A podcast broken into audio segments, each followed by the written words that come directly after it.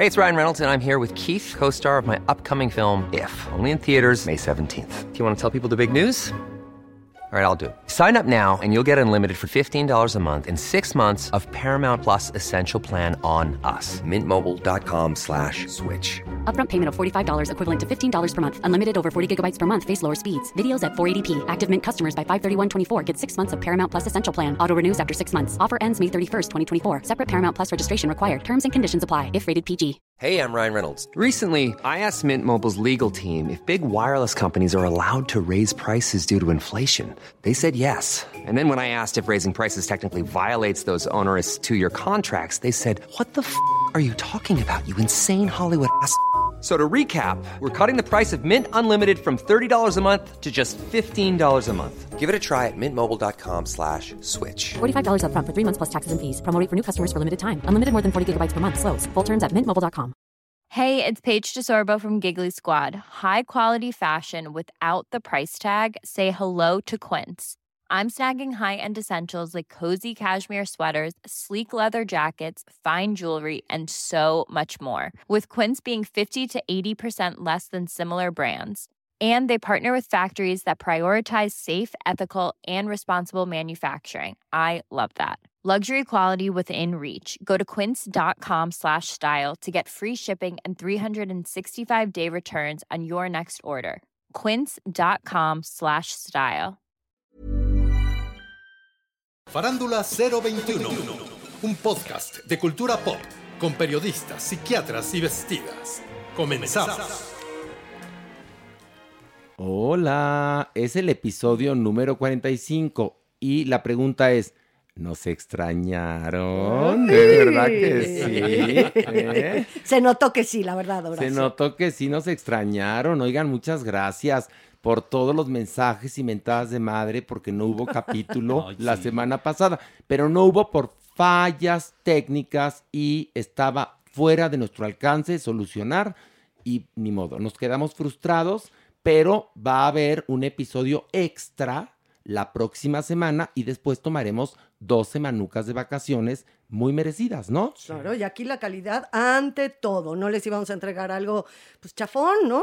Para- eso- celular, imagínate. Para eso hay otros podcasts. Que ¿no? pueden oír y muchos. Exactamente. Oye, y sí valoramos mucho el cariño de, de la gente que nos escucha, Maniwis. Sí. Ay, pero hay unos que sí nos decían re feo, No, pero estaban muy Maniwis. enojados. Oigan, si es gratis, no sean cabrones, en serio. Pero lo más gratificante es ver que ya hicimos costumbre. que ya la Eh, sí, gente qué nos bueno. espera, que tenemos una dinámica en las familias, en las casas, en las parejas, y nos esperan, efectivamente. Y bueno, ya escucharon a Pilar, ya escucharon a Merengón, a Alejandro Broft, a Maniwis, pero al que no han escuchado es a Mauricio Valle. Mauricio, ¿cómo estás? ¿También recibiste recordatorios porque no hubo podcast? Totalmente. Y estoy contento de regresar porque la gente nos extrañaba y contento de escucharlos otra vez. Igualmente. Buenas ranas. Y bueno, pues es nuestro episodio número 45 y tenemos muchas cosas, pero se titula Nos extrañaron, ¿eh?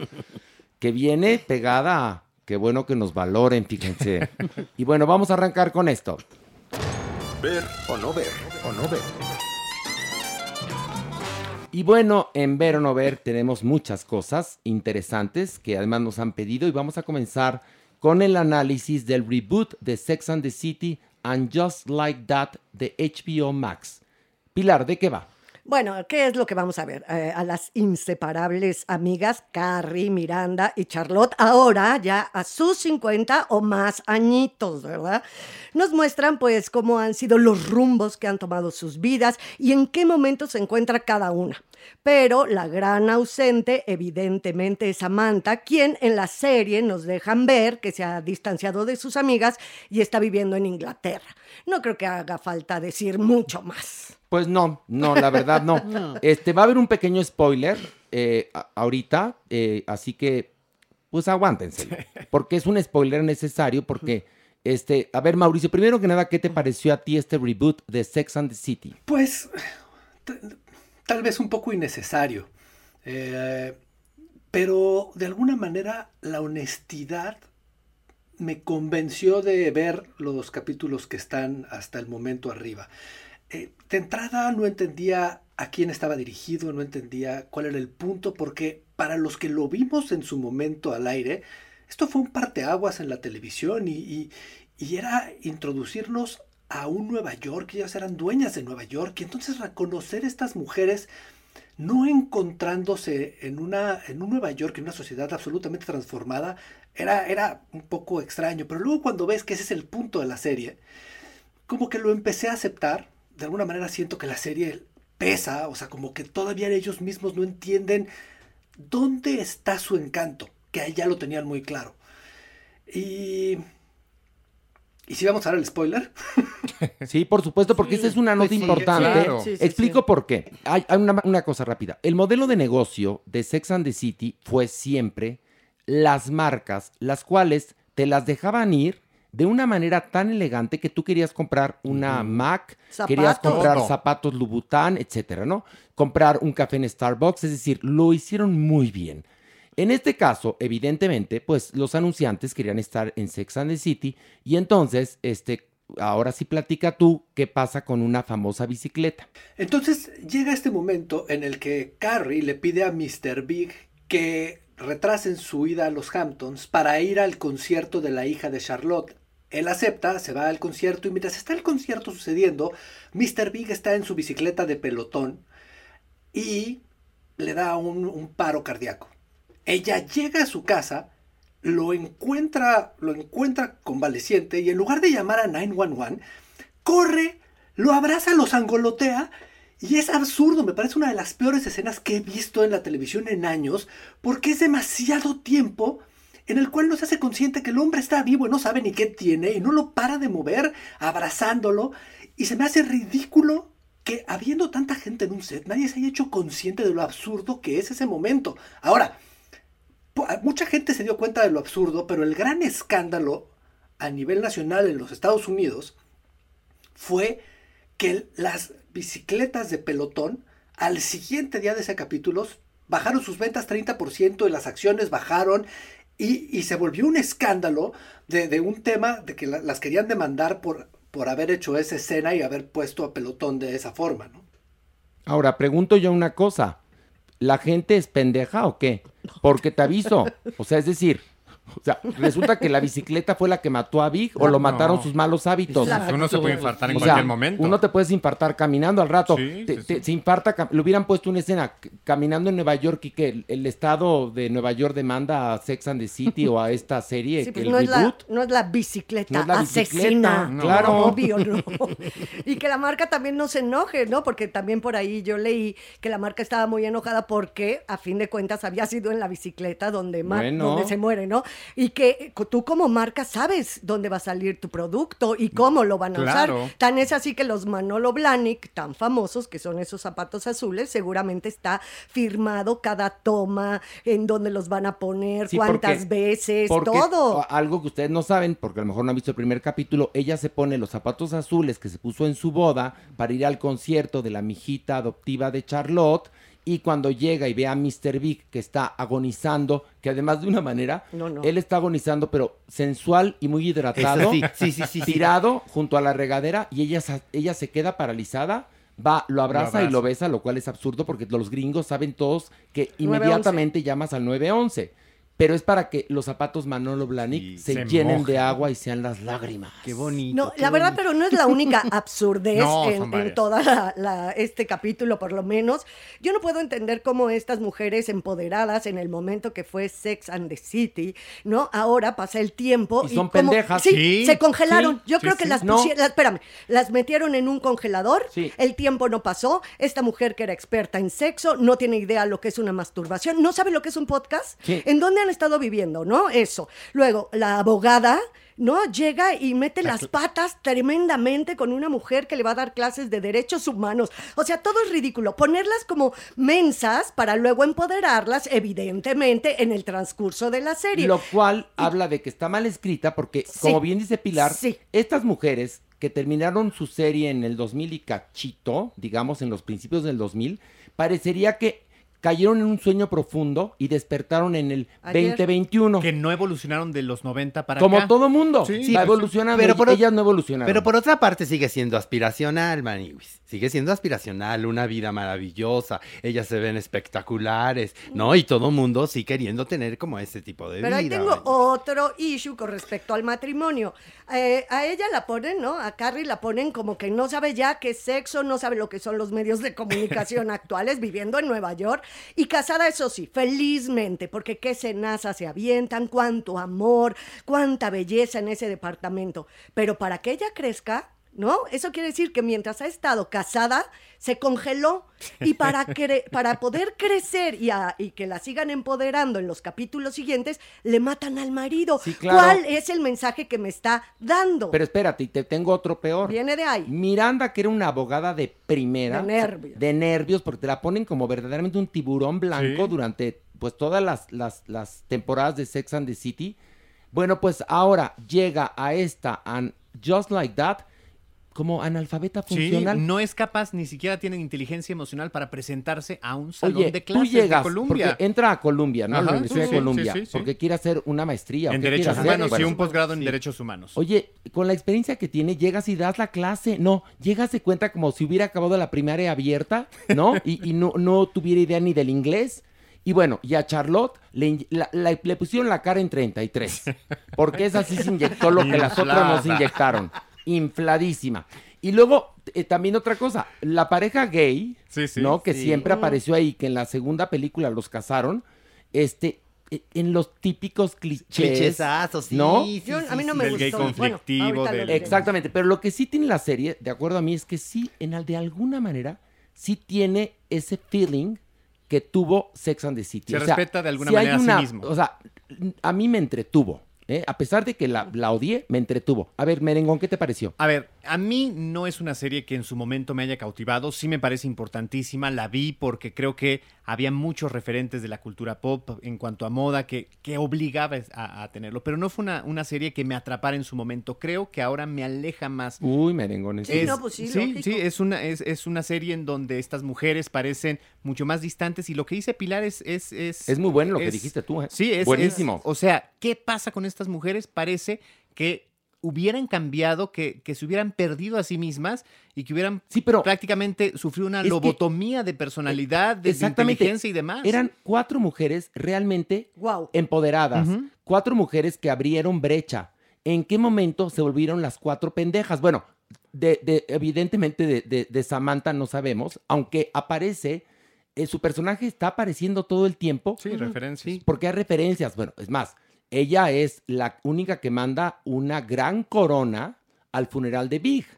Es decir, Sí, pues sí. La muy quieren listos. mantener, Ahí muy sí, muy listos. listos los productores y escritores. Eso sí es verdad, Pero, ahí la pero tienen. yo creo que sí. Esta serie sabe perfectamente cuál es su público, porque tienen un público muy cautivo, y yo creo que la gente sí, sí, Sí, está contenta de Pero ver. yo soy el Sí. público más cautivo de esta serie. O sea, no, de verdad, yo la fan number one y a mí me alejó. Sí, yo creo que- Como mujer, Uh. que yo sí tengo la edad que ellas tenían, ahora sí que vamos con el mismo recorrido temporal. y tú estás más inteligente cada vez, Pues yo perdón que te lo un diga. podcast, sé lo que es un podcast, más No, o no, no, menos. pero además hay una cosa.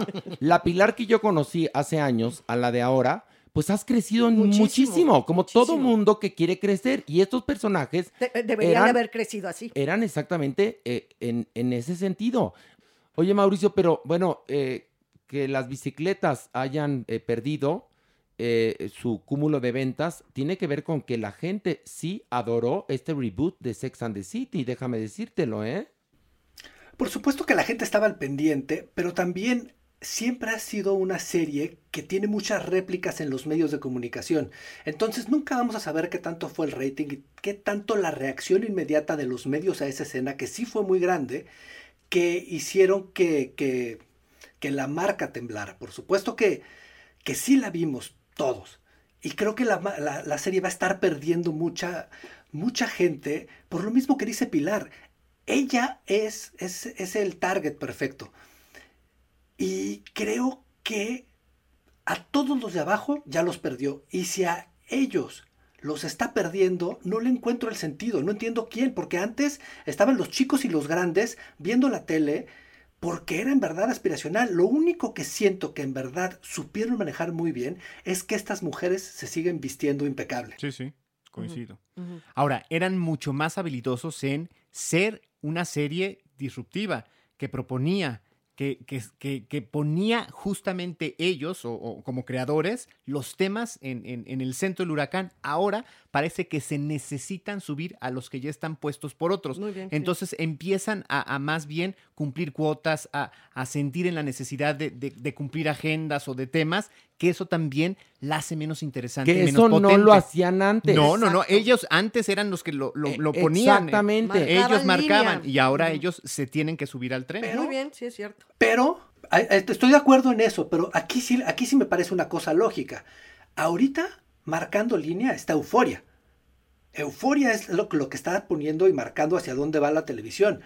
Ellas ya no pueden, ya no hay manera. O sea, pueden sus hijos ser eso, pero ya a esa edad ya no vas a marcar, ya no vas a mover el termómetro. Pues mira, yo te digo una cosa, si lo hubieran planteado de otra manera, quizás, perdón que te Sí. lo diga, Yo también lo claro que hubieran podido marcar agenda, Coincido. pero decidieron rezagarse y, y- y mostrar a estos personajes como tres pendejas, perdón que se los diga, tetas. muy tetas, sí, sí, ¿no? sí. Pero bueno, vamos al momento de ver o no ver. Mauricio, ¿ver o no ver?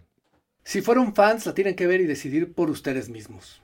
Pilar, Híjole, no, qué- dilo, dilo, Yo dilo. no ver, no ver. Pues dilo tal cual. Sí, no ver. Alejandro. Yo sí ver para también decidir ya después Ah, del ya, primer ya. capítulo. Es, a ver, ¿es ver o no ver? No, le, han inventado ustedes unas, unos atajos. A ver, ¿ver o no ver? Ya, seamos... Pregunta, pregúntame a mi mami. Maniwis, ¿ver o no ver? Sí, ver. Ok, perfecto. Tal cual, ¿ver o no ver, Alejandro? Sí ver. Sí. ¿Pilar? No, no ver por Ok, ya tal cual. razón-. Y yo digo no ver. Damas y caballeros, sí, porque luego ya empiezan con "N- no ver, pero si tienes un hijo que va en Montessori, entonces sí ver, no, no mamen. Bueno, sí un poco. A No, veces ya. son las atenuantes. No, ya, pero se llama ver o no ver, hay que ser concisos, sí. damas, De acuerdo damas y con caballeros. sí. Ahora vamos al siguiente análisis, que es la película de Spider-Man, que todo mundo quería que comentáramos, Spider-Man No Way Home, este, que está en los cines. Mauricio, cuéntanos sin spoilers, porque no se nos vayan a ofender nuestros, este, nuestros, como nuestros escuchas. No, totalmente, y creo que es bastante válido porque es una película altamente spoilereable.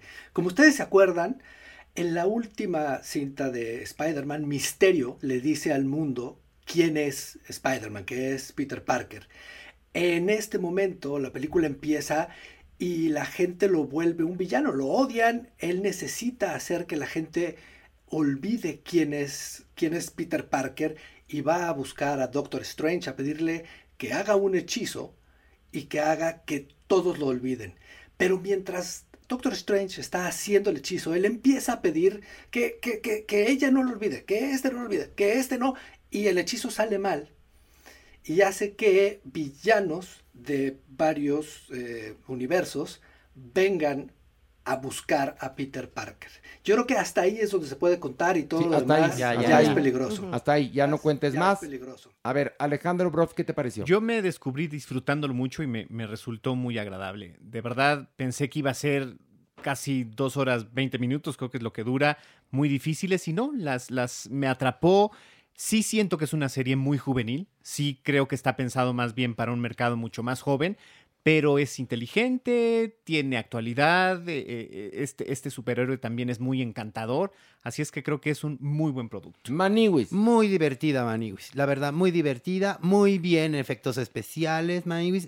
Y la gente, en verdad, la vive y la vibra. La gente en el cine gritaba, Maniwis. No, no, la Nada más gente te voy la a decir ama, ¿eh? eso, ¿eh? La gente la ama. gente gritaba. No, no, no. Y pues, ríe mucho bueno, también. hay Sí. gente que ha dicho que es la película que más les ha gustado de Spider-Man. Ay, no, tampoco. Bueno, acuérdate, Bueno, mira. También aquí recuerda Pilar que hay Son los fans. pues un fanatismo, ¿no? No, bueno, totalmente. A mí lo que me pasa es que siempre voy con reticencias a ver las de superhéroes. En este caso, la verdad, me divertí, me la pasé bien. No se me hizo eterna como otras que, híjole, sientes a ver a qué hora acaba. Y creo que el humor está muy bien llevado, cosa que a veces sucede que se vuelven chitochos y que odio ese tipo de humor. Aquí no. Aquí creo que entran muy bien los gags. Hay gags físicos, Sí, sí. hay de texto, hay de, como que yo siento que la comedia está bien llevada, es ligera, no es para nada un universo oscuro, ¿no? Entonces eso hace que te diviertas y la pases bien. A mí la verdad es que me la pasé genial. Hay una cosa, los primeros 40 minutos son medio lentucos. Un poco, un poco, sí. Pero después la película agarra una velocidad y la verdad es que es un viaje en, en, en este, pues en un, en, en un juego de parque temático, haz de Exacto, cuenta. sí. Te subes a la montaña espacial, la pasas increíble y bueno, es otra más que se suma al archivo de la nostalgia de los personajes de Marvel. Mauricio, ¿qué te pareció a ti? Yo en verdad la disfruté muchísimo. Eh, a mí sí me gusta Spider-Man. El único Spider-Man que no me ha gustado es el pasado, pero yo siempre he disfrutado este superhéroe. En todas sus versiones, este es el Spider-Man más niño. Y creo que, creo que le han encontrado mucho sentido. Lo que más admiro de esta última película, en verdad, es que estamos viendo algo que posiblemente nunca vayamos a volver a ver en el cine. Lo que Marvel ha construido en 20 años, que se refleja en cada momento de sus películas, me parece muy impresionante. Y me parece impresionante ver cómo logran conectar la película que estrenan en el viernes con la serie que estrenaron hace tres semanas y cómo logran hacer relevantes cada momento a través de, de películas paralelas. Cuando vemos guiones, es, que es muy triste esto, hay, hay guiones de las películas mexicanas que no hacen ni siquiera sentido un guion. ¿Cómo logras hacer que 20 años de cine sigan conectándose de forma lógica y con ese nivel de energía? La verdad, la película me parece encantadora, es eso, es una película muy inocente, hasta el trabajo que él propone hacer con los, super, con los villanos, me parece que es muy inocente y de esa manera me parece congruente con lo que es Spider-Man. Y, y es eso, es para chavitos, pero la podemos disfrutar muy bien los grandes porque visualmente es espectacular. Y saben qué? Esta une muy bien a los papás y a los hijos. Los papás que crecieron viendo eh, el Spider-Man de hace 20 años con los hijos de ahorita, este es, la, es el momento para llevar a los hijos a ver una película y toda la familia a divertirse. Ok, vamos al momento de ver o no ver. Pilar, ver o no ver. Sí, ver, me divertí mucho. Mauricio, ver o no ver. Claro que ver. Alejandro, Sí, ver. Maniwis. Clararira que ver. Y yo digo también. Y vamos a hablar ahora de el remake de Amor sin Barreras. Amor sin Barreras es un musical muy importante. La película es una obra de arte. Hablo de la película de 1961. En ese momento estaban los genios del teatro musical vivos y trabajaron casi todos en esta película. Y me refiero a nombres que si usted no los conoce, busque en Google. Jerome Robbins, Robert Wise, está Arthur Lawrence, Jerome Robbins, vuelvo a, a repetirlo porque él estuvo tanto en la dirección como en el guion. Eh, y bueno, ¿qué les puedo decir de otros nombres? Como Natalie Wood, que era la protagonista, Richard Baymer, que era también protagonista, que hacía a, a, digamos, al, a Tony, el novio de María. Eh, también estaba Rita Moreno, George Akiris, varios ganaron Óscares, pero no únicamente estaban estos nombres involucrados, sino también estaba, fíjense, fíjense nada más, Leonard Bernstein, Steven Sondheim, o sea, los genios del teatro musical se juntaron en esta película. ¿Que qué es?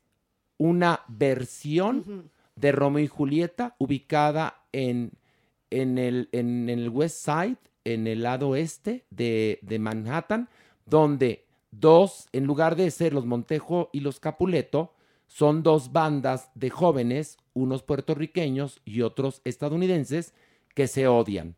Y resulta que se enamora María, que es puertorriqueña, de Tony, que es estadounidense. Y es Romeo y Julieta, tal cual.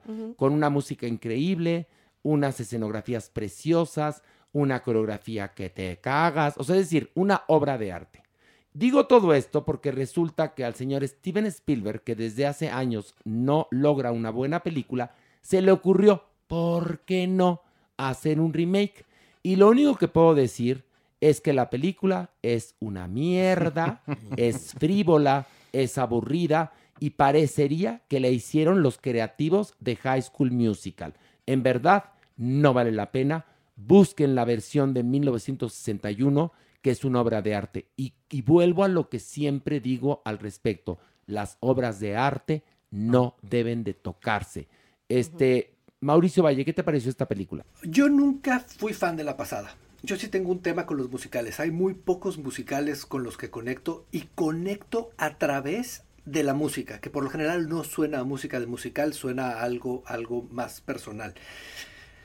Partiendo de ahí, que es una película que yo sufrí las veces que la vi de niño, eh, esta es la primera vez que la veo y no tengo un problema viéndola. O sea, sí la vi y la disfruté. Eh, me sigue sin gustar porque no me, me, me, siguen molestando mucho las canciones. Visualmente me parece un trabajo espectacular. Pero es una película que ni ayer ni hoy eh, me, me deja conectar con ella. Bueno, a mí lo que me parece, y creo que la palabra clave en este caso es la frivolidad con la que se retoma.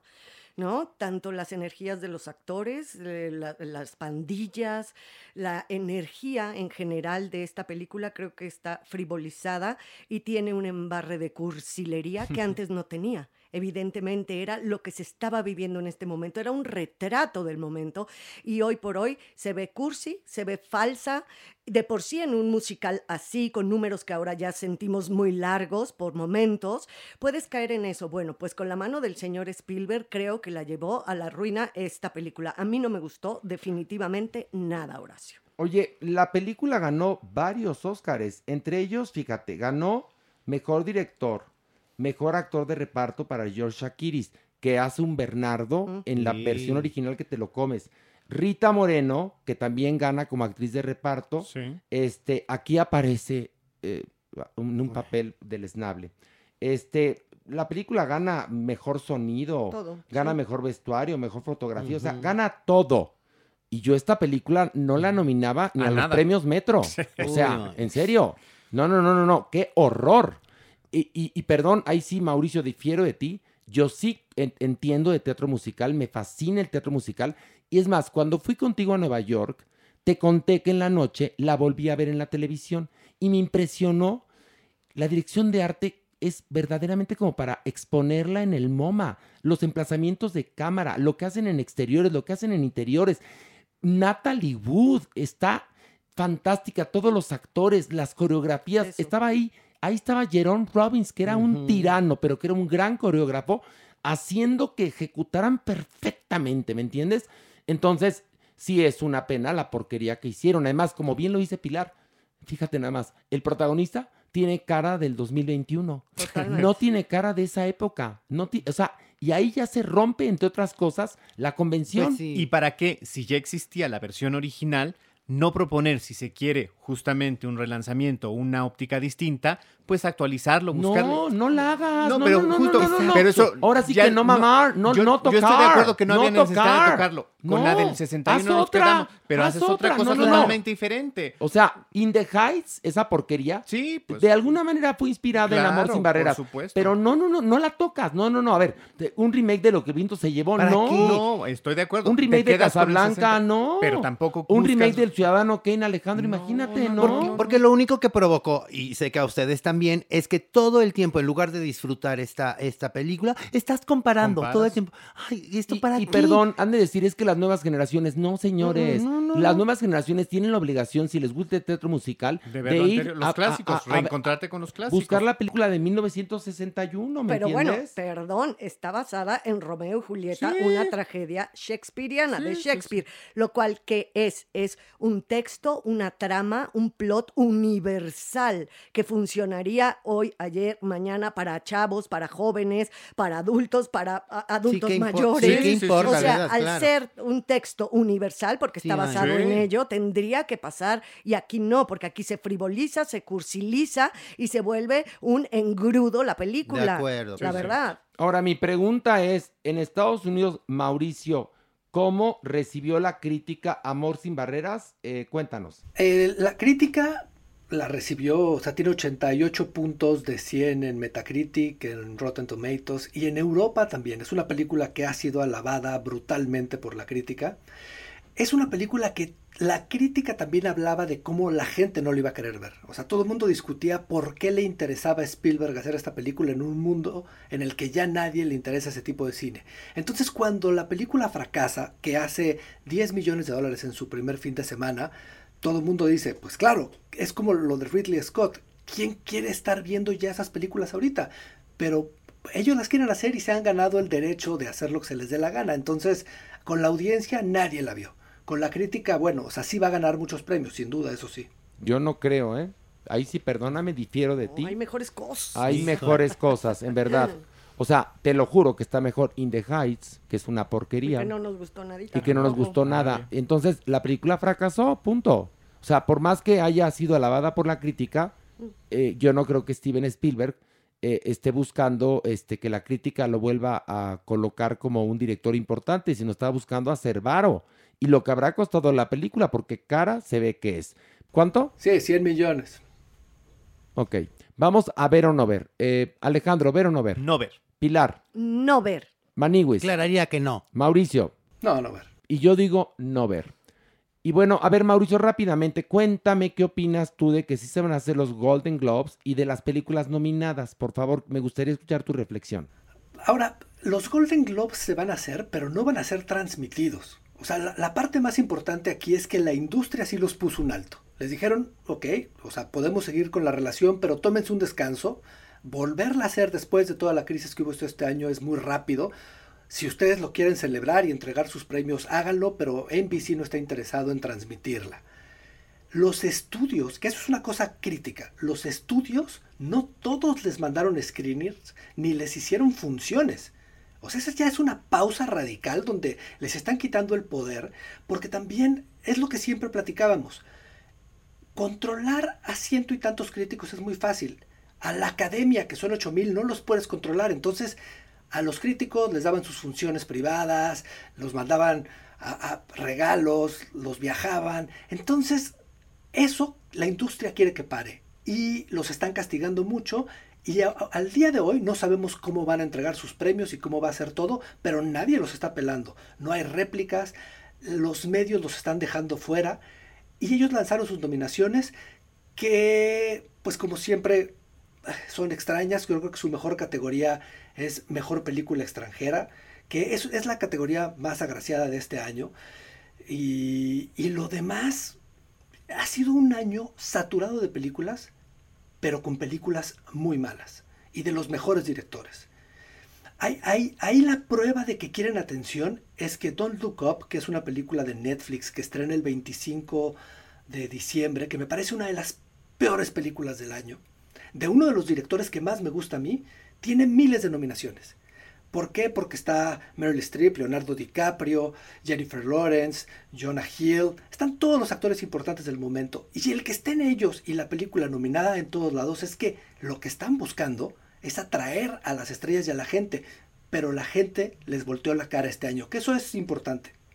Mira, por ejemplo, eh, nada más con ver dos categorías que creo que son las importantes. Mejor película musical o comedia está Cirano, Ujú. eh, que es horrenda, Don't Look Up, Licorice Pizza, que ya la vimos aquí, Ujú. Tic Tic Boom, que es asquerosa, y West Side Story, es decir, no tenían que nominar. Este, mejor película de drama está Belfast, Coda, Dune, que es espantosa, King Richard, que la odiamos, y The Power of the Dog, Esa que, sí que- la amamos. que sí la amamos, pero la verdad es que Pero una entonces de- se van a transmitir los Golden Globes por internet o, o- o los va a pasar Estrella TV o dónde va. Se van a hacer porque yo creo que no quieren perder el peso. NBC les dijo que no va a haber transmisión, que no les interesa, que, que no creen que este haya, este haya sido un periodo suficiente para, para reinventarse y reestructurarse. Entonces no tienen aire, que eso es crítico. Los estudios no les están mandando screeners. Los estudios no los están volando a ver películas, no les están invitando a fiestas, desayunos, comidas, mandando regalos, que era lo que la gente se quejaba. Que a los Golden Globes se les podía comprar, a la academia no, porque son 8000, pero ahí son 120 críticos que les llegan los regalos y tienen nombre. Y eso es un problema. Entonces, la gente no les está haciendo caso. No están hablando de sus nominaciones, no los están tomando en cuenta, pero ellos siguen de pie iban a entregar sus premios. Y, y, muestra de esto es que están nominando Don't Look Up, que la película se estrena el 25 de diciembre en Netflix, una de las películas que más esperaba, para mí una de las peores películas del año, pero tiene a Leonardo DiCaprio, a Meryl Streep, a Jennifer Lawrence, todas las estrellas del, bueno, Timothy Chalamet, todos, todos los que quieran están allá adentro. Y a todos los nominan para tener, para jalar a la audiencia, para, para llamar la atención y para tener el peso de estas estrellas. Pero es un grito es un grito por atención. Las nominaciones son horribles. Yo creo que la nominación más importante es Mejor Película Extranjera, que en verdad es una, una nominación bastante bonita, pero fuera de eso es un desastre. También el año ha sido feo, pero creo que ellos no entienden que sí tienen que reinventarse. Pues qué horror. bueno, qué chiste, ¿no? Sí, pues ya. no- bueno, pero eso les pasa por culeros a los de los Golden Globes, por haberse creído los reyes del planeta y por corruptos. Es que siempre he dicho yo que en los países del primer mundo la corrupción es cabrona. La nuestra es, bueno, verdaderamente caperucita roja junto a la corrupción de los gringos o de los ingleses o de los franceses, los del primer mundo. Sí, pues hay Porque- más que pelear, ¿verdad? Pues hay más que pelear. Qué y- miedo, May. Así es, pero bueno, entonces, ¿ustedes creen que no hay corruptela en la academia que entrega el Oscar? Pero por supuesto, Y igual los los, intereses económicos. todos. Y en los Golden Globes se les, se les cayó la venda a todo mundo y se dieron cuenta, o, o se, se envalentonaron, más bien dicho. Pero bueno, damas y caballeros, vamos a esto. Del pink al punk. Y en este episodio número 45 tendremos las últimas recomendaciones o no de música, porque la próxima semana Mario presentará, según su criterio, que es muy respetable, los cinco mejores álbumes del 2021. Un aplauso para Magis. ¡Bravo, Gracias, Horacito, Ay, querido Mau, Magis, querido- Magis, Muy feliz de estar aquí y sobre todo diciendo, hablando sobre discos que son realmente importantes que se deben mencionar. Ok, entonces vamos a comenzar con el primero que vamos a analizar, que es el álbum 30 de Adele. There ain't no gold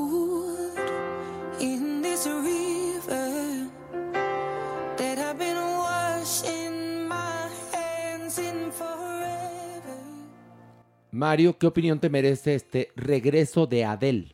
Bueno, pues seis años después del lanzamiento de 25 se suman nuevas experiencias a la vida de esta superestrella. El matrimonio, la maternidad, el divorcio son ahora los temas de este cuarto disco 30, que la crítica ya calificó como uno de los mejores del año. Easy on Me ya es un exitazo en todo el mundo. Eh, su segundo sencillo, I Drink the Wine, apunta a ser otro gran tema y seguramente inundará los charts mundiales, ya lo está haciendo. De hecho, el divorcio de Adele y las emociones surgieron a partir de esa amarga experiencia en su vida. Eso fue el motivo principal y fue el combustible de 30. Este disco hace referencia a la edad en que ella tenía cuando escribió gran parte de los temas que componen este álbum. El primer sencillo, Easy on Me, es una petición de perdón catártica a su hijo Angelo, al que le pide la comprenda por las decisiones que tomó al divorciarse, que es eso decir, es algo hermoso. porque ta- y también le, pero no, no le dice ahí, fíjate que me gustaba chupar, ¿no? No, no, le cierto. dice, perdóname, estaba muy joven. Pues Y sí, pues, Pues sí, este, pobre. discúlpame por lo que te he ocasionado. pero te claro, amo. mira qué bonito. Este tema repite la fórmula ganadora de su éxito Hello del álbum 25 que todos recordamos y también fue escrito en conjunto y producido por Greg Kurstin. Easy on Me ocupa los primeros puestos en todo el mundo y es el quinto single en su carrera que alcanza el lugar de honor. I Drink Wine, que es otro de los temas, está inspirada en el sonido de Elton John y Bernie Taupin de los 60s, así como la influencia que ella misma dice que tiene de Barry Manilow. Yo no me lo hubiera imaginado. Oye, es que todos tenemos influencia de Barry. Manilow, Pues sí, Mario, Como pues ¿quién sí. no? Hermana. 30 es su álbum más fuerte hasta la fecha, es un trabajo de terapia, catarsis y socorro. Son 12 canciones, lo hacen un álbum poderoso que va del drama al ritmo. Es un disco que tiene más temas rítmicos que los otros discos de Adele y eso es algo muy interesante y estoy seguro que será uno de los discos más memorables de esta década. Mauricio Valle, ¿qué te parece el álbum 30 de Adele? Sin duda me parece que la mujer se reafirmó, se escucha más potente que nunca, se escucha segura, eh, musicalmente hablando, es, es Adele, o sea, sí tiene una, un sello muy particular, o sea, ya es lo que es y no se está moviendo de ahí, aunque se siente, se siente mucho, más, mucho mayor, mucho más seria. Eh, siento que yo prefiero los anteriores, pero me parece un gran álbum. Adele, Adelísima. O sea, ya es aquí ella, esta mujer que es muy joven, a fin de cuentas. Pero es que es muy joven, pero nunca fue joven. Exactamente. Ahora sí. creo que es joven porque se ¿Sabes ve que más lo joven. pensé, Horacio, cuando Sí. pensamos en las cantantes que se ven muy jovencitas, Sí. ¿no? De repente. Y ella no, ella, No. pero ella también es joven y se está reafirmando de una manera bestial. A mí lo que me fascina es el feeling con el que canta, con el que interpreta. Se te mete a la médula su voz, su sentimiento. A mí, de verdad que sí, creo que es de esas cosas que son pop, super pop, que a todo mundo le gusta porque se vuelve universal. No importa eh, cómo la quieras recibir. Entra Ya, a la casa de todo mundo. Sí, ¿sabes qué pasa? Que la voz de, de Adele sí es la voz de un genio. Entonces sí cambia la vibración del lugar. Eh, a mí me encantó. Este, creo que coincidimos aquí los cuatro en que es buen disco, a pesar de que Mauricio dice que se queda con los trabajos anteriores de Adele. Vamos ahora a escuchar el siguiente álbum para analizar. Es de Sting, se llama The Bridge. Por favor. How many times have I had this dream that wakes me from my slumber? How will I ever get to sleep again? Counting sheep in a book of numbers. Mario, ¿qué opinión te merece este álbum de Sting? Es un disco ecléctico, este número 15 en su discografía en solitario. Representa varias etapas y estilos de toda su carrera. Se inspira en géneros como el rock and roll, el jazz, la música clásica y el folk. Presenta el sonido por excelencia de Sting, absolutamente reconocible, con temas de pop rock como la apertura del álbum que se llama eh, Rushing Water, la balada electrónica Loving You, hay otra muy romántica For Her Love, que evoca el periodo característico de Sting con aquellos discos clásicos de él como Fields of Gold. Está escrito y producido eh, por él, evidentemente, con diferentes músicos como Branford Marsalis en el saxofón y Manu Katché en la batería, entre otros gigantes. En sus propias palabras, él dice: Estas canciones están entre un lugar y el otro, entre un estado mental y otro, entre la vida y la muerte, entre las relaciones, entre las pandemias y entre las épocas, la política, social y psicológicamente que todos estamos atrapados en medio de ese algo y necesitamos un puente musical y qué mejor que hacerlo a través de lo que yo sé hacer, música. La edición de lujo de The Bridge incluye temas adicionales como Waters of Time, eh, Captain Batesman Basement y un cover al clásico de Otis Redding Sitting on the Dock of the Bay y demuestra cómo a los 70 se puede ser digno, se puede conservar la frescura, creatividad y elegancia que siempre lo han caracterizado.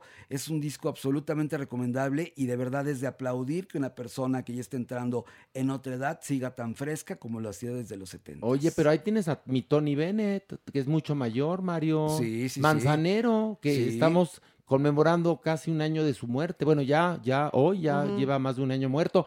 Y Manzanero todavía, o sea, siempre presentaba algo fresco, nuevo. Entonces, pues los genios este, Son evolucionan siempre. Absolutamente. Mira, tú revisa la obra de Goya, de Goya, y dices, hasta ya de muy mayor, muy enfermo en Francia, volvió a sorprendernos.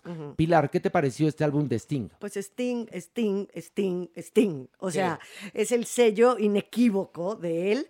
Y a mí, yo era como si lo estuviera oyendo antes. O sea, sí, claro, tienes la remembranza porque su timbre de voz, no hay de otra. Sí. Te lleva siempre a esa nostalgia, a ese pasado, Ok. pero fresh. Hoy, hoy también lo puedo Claro, oír, por ¿no? supuesto. Entonces, me parece que es un genio y como acabas de decir, Horacio, los genios evolucionan. Sí. Y un poco lo que veíamos con Adele, que también es un genio. Es un genio Entonces, también, sí. creo que esta mancuerna de, de discos de hoy son de dos verdaderos genios que van a trascender en la historia de la humanidad. A ver, yo quiero escuchar la opinión de, de Mauricio Valle sobre el álbum The Bridge, la versión de lujo, como bien dice Mario Lafontaine, de Sting. ¿Qué te pareció, Mauricio? Yo creo que todos los genios, y siempre repito esto, tienen tres etapas.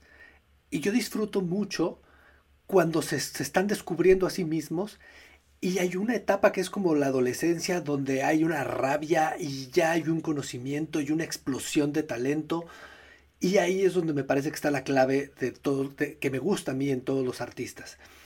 Y, curiosamente pasó que hace unas semanas dije, ay, como que hace años que, que no hace nada Sting, tengo ganas de escucharlo. Y, no lo busqué. Y luego cuando llegó este, el, el mail con, con la información que iba a poner Marito, dije, ¡Eh! mira, Sting sacó disco, tenía como 20 años que no.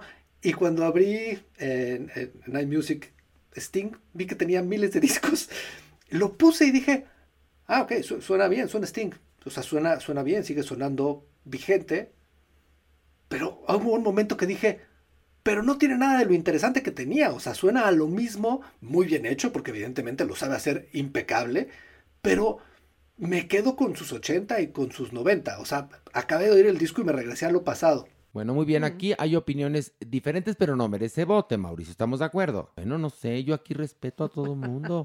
Y vamos al lanzamiento, escúchenlo por favor y ahorita nos va a decir Mario de quién se trata y por qué, porque acuérdense que el lanzamiento siempre es en positivo.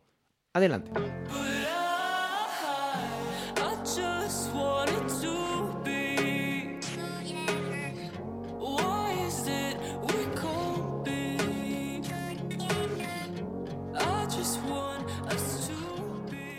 Bueno, pues es Muramasa con esto que se llama Together, ¿verdad? Exactamente. Él es un productor, cantante, disc-jockey, multiinstrumentista, compositor y músico británico. Es muy conocido por sus colaboraciones con estrellas muy importantes de hoy en día como ASAP Rocky, Now, Charlie XCX, Skrillex y otros que son bastante underground pero que tienen bastante éxito en las listas. Ha hecho remezclas para Haim, Per- Perfume Genius, se ganó un Grammy por Walking Away como la mejor grabación remezclada, cuenta con cuatro álbumes de estudio, un mixtape y un EP. En noviembre de este año lanzó esta canción y esta canción es su primer single de lo que será su próximo disco con un estilo lo-fi absolutamente actual y vanguardista, un toque de Dove, que es este sonido así como que se oye eh, vacío, como con un eco ahí detrás, y tiene una tremenda calidad. Esperemos su tercer álbum, estoy seguro que él va a llegar mucho más lejos y que con este disco se va a consagrar, más allá de haber estado con figuras importantes, sino como una estrella ya individualmente. Y Muramasa yo creo que va a dar mucho de qué hablar el próximo año. Bueno, pues este, ahí está el lanzamiento de Mario. Es el último del año porque el- en el próximo episodio que va a haber el próximo jueves, Mario, como lo dije hace un momento, va a presentar los cinco álbumes que a él le fliparon. A él, ¿eh? Si usted no está de acuerdo, es muy su pedicure, porque es la lista de Mario. Así, así que me lo respetan. Vamos a un corte y tenemos a ver, ¿no? Sección y muchas cosas más. Selling a little or a lot?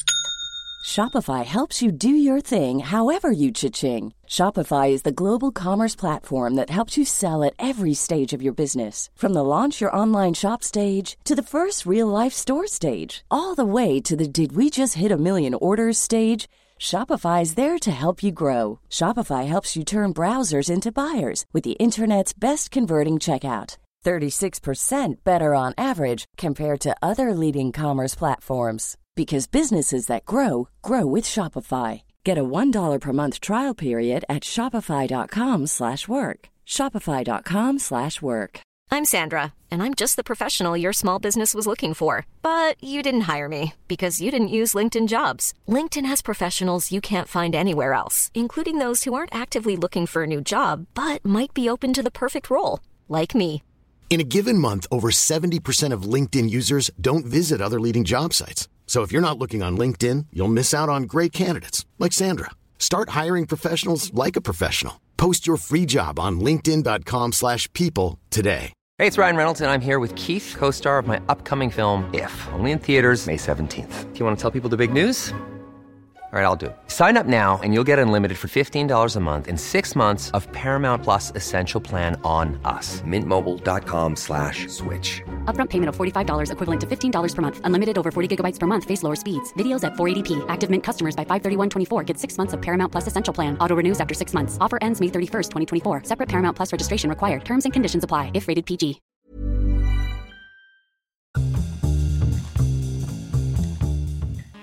Nuestra adopción responsable.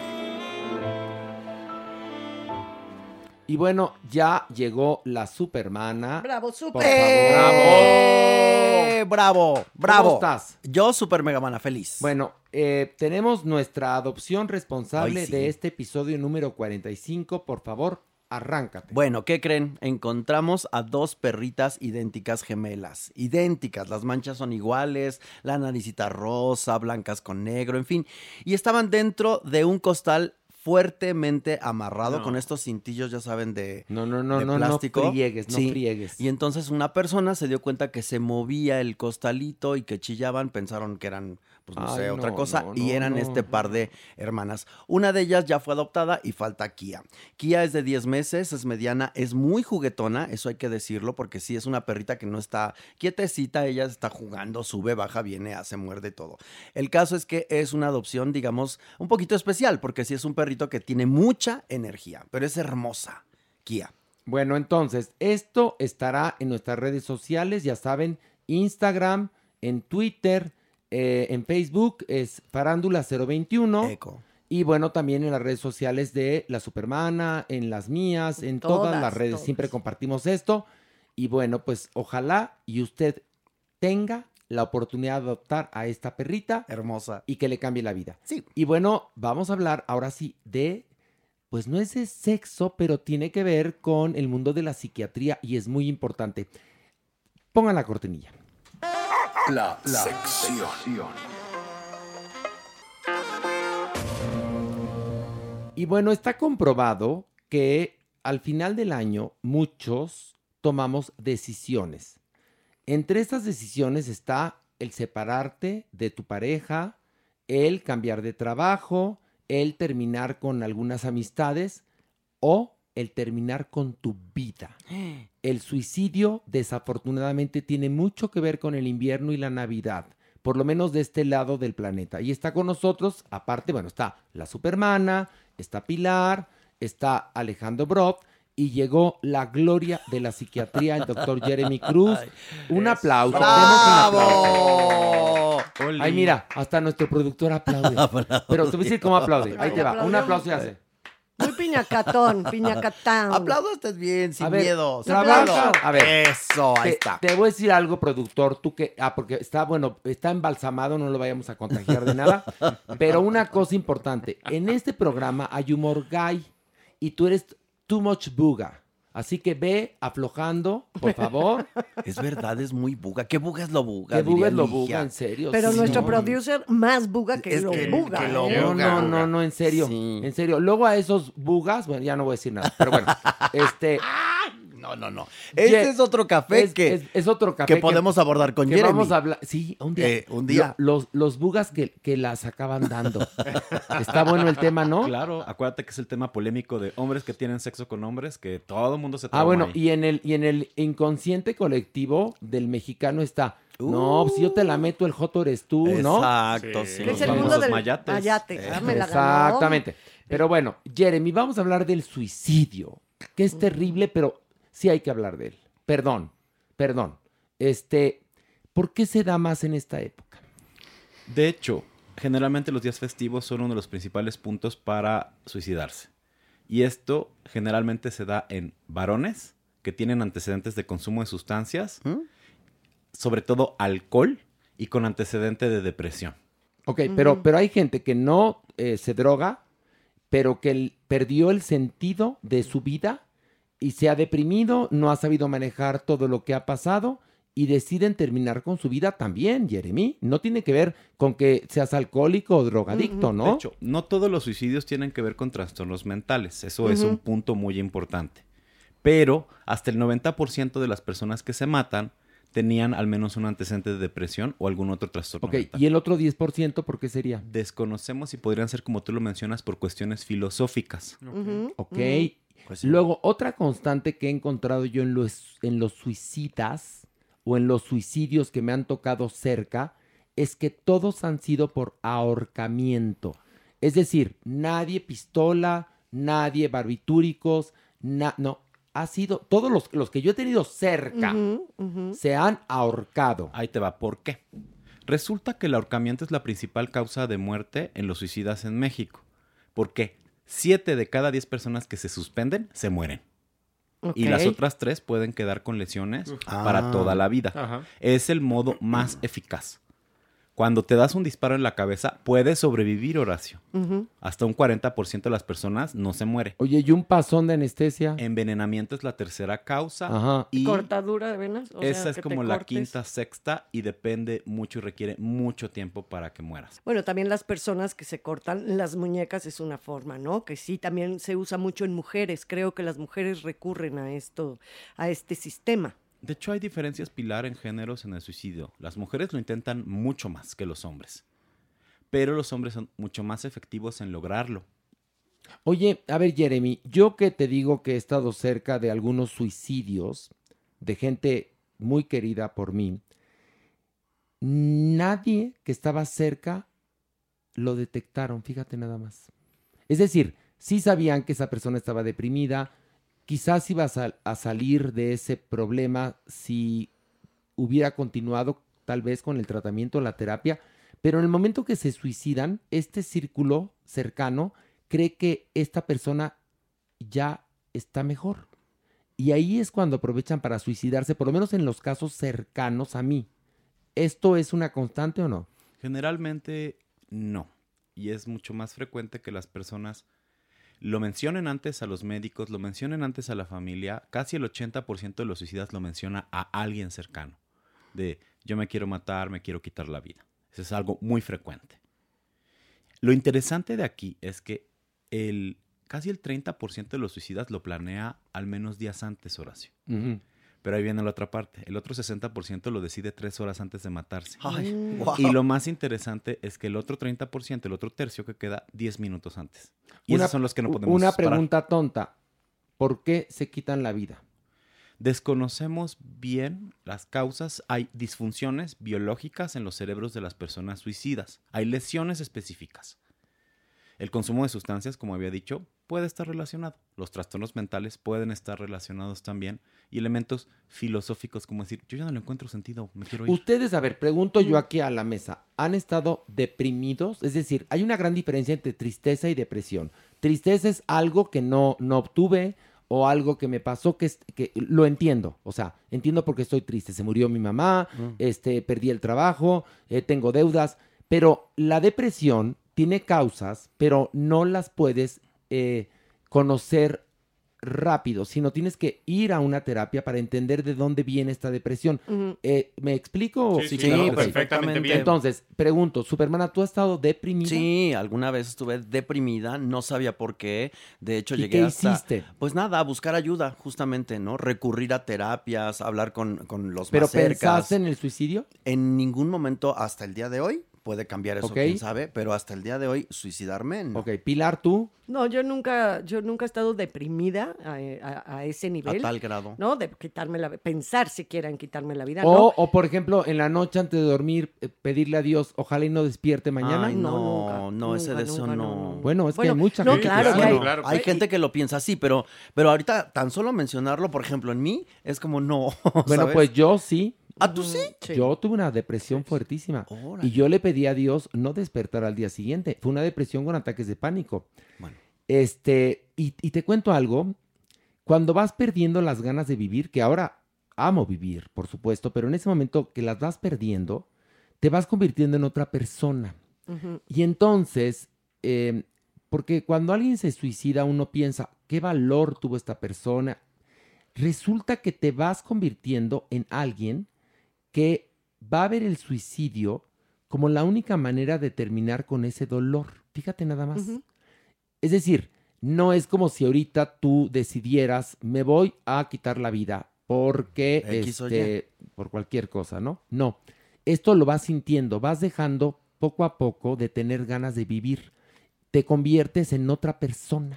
Fíjate que te empieza a pesar todo. Ahorita que lo mencionas, yo cuando estuve en ese momento de mi vida, es curioso, pero siempre pensé que alguien iba a llegar a salvarme. Y sucedió, ¿sabes? O sea, nunca tuve esta sensación de chin, ya no quiero despertar, chino. Yo decía, algo va a pasar que esto se va a curar. O sea, de siempre alguna manera. veías una solución De a alguna futuro. forma, así Ajá. dentro de lo que mal A que ver, estaba. tú Alejandro, ¿has tenido Sí. una No, depresión no, nunca he fuertísima estado nunca? ni- ni Ay, siquiera deprimido, bueno. afortunadamente. ¿Tú, Qué Jeremy? Sí, yo sí, dos veces. La ¿Ves? primera tuve una depresión, es un tipo de depresión rara que se llama una depresión irritada. Entonces yo me enojo, pero hasta como parpadea la gente. Ok.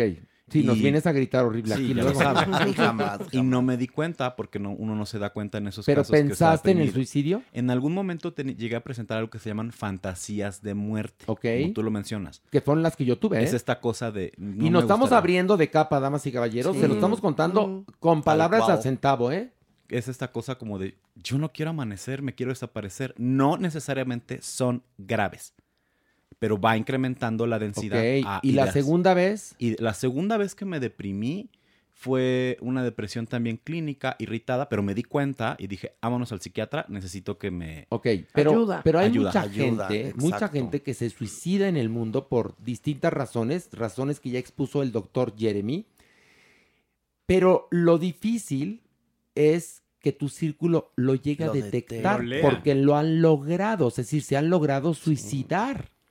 Y yo lo que comprendo, si ahora pienso en esa depresión, es que me estaba convirtiendo en otra persona. Y fue poco a poco, ¿eh?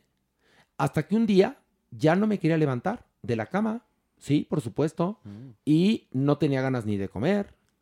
Y empecé a tener fantasías de cómo podía terminar con mi vida sin dolor, porque además creo que es la fantasía del suicida en una cierta etapa. Después ya les vale madres y buscan que haya eficacia. Eso que tú mencionas, Horacio, se llama ideación suicida semi-estructurada.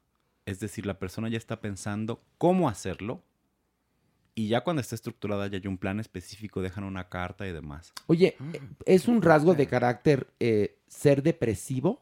No. Es ¿No? una condición genética que te podría tocar a algunas personas. Hoy el 10% de la Pero bueno, población al ser un rasgo de carácter también puede venir de una condición genética, ¿no? Sí, por supuesto. Y es una cosa química. Es una cosa inflamatoria. Ok. Ok. Mira. Fíjate que además esto es reciente. Es decir, en los 40 o en los 50 no, no, o sea, existía, pero, Pero no estaba detectado no, ni no estaba tipificado como tal. detectado, ni tipificado, ni nada.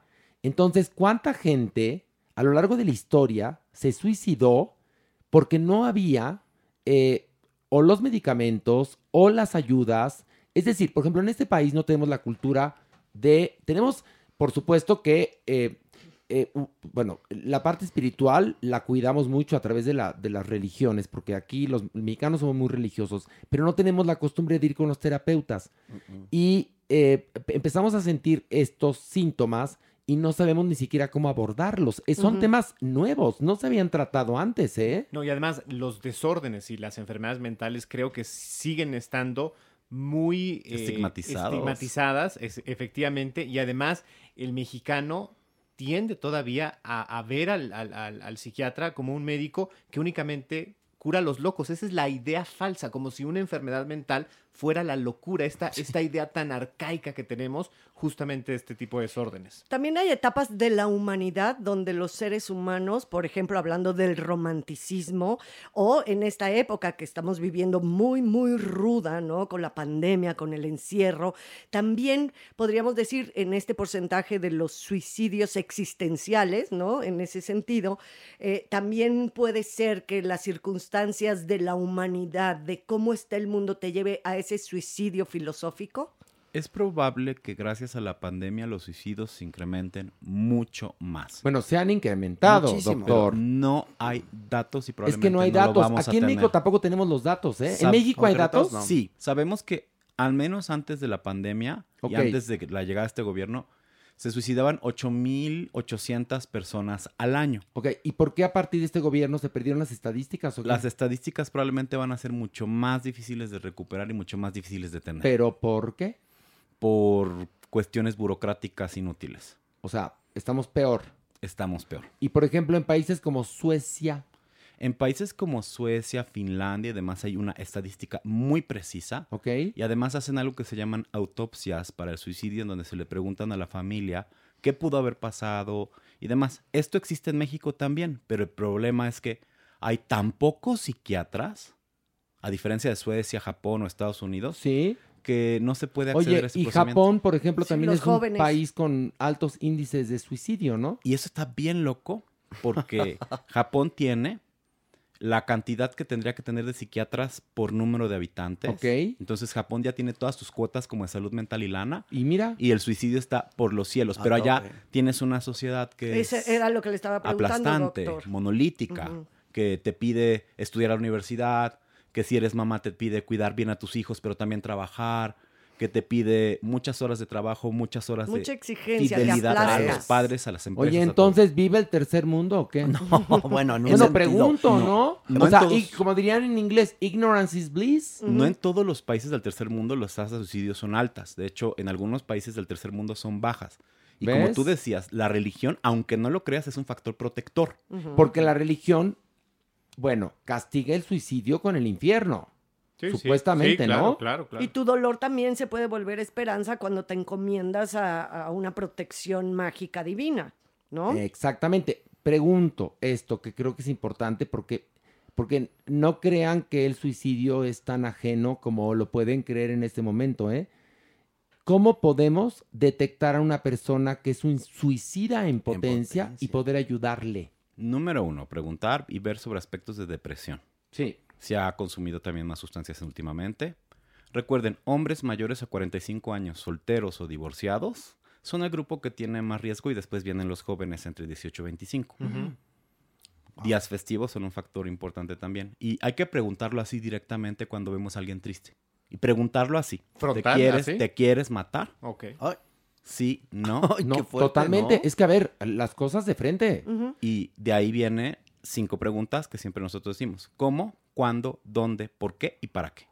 Ok, y si la persona realmente quiere suicidarse, a pesar de que estés pegado a ella durante las 24 horas del día, ¿lo va a lograr? No si se hospitaliza. Ok, ¿y qué pasa si no hay los recursos? Eso es gran parte de la realidad de los mexicanos. Solamente, Exactamente. solamente el, Tú imagínate. el 25% Horacio de los casos graves llega a la- hospital. La, atención adecuada. Pero también es una autodeterminación de lo que tú quieres hacer con tu vida. Pero cuando es una enfermedad mental como la depresión o hay algo alrededor que es prevenible, entonces hay que quitar como esta cuestión filosófica y más bien Bueno, buscar que viva la persona. Los dos casos de suicidios que yo he tenido cerca, una fue una mujer de 25 años y el otro un hombre de 38.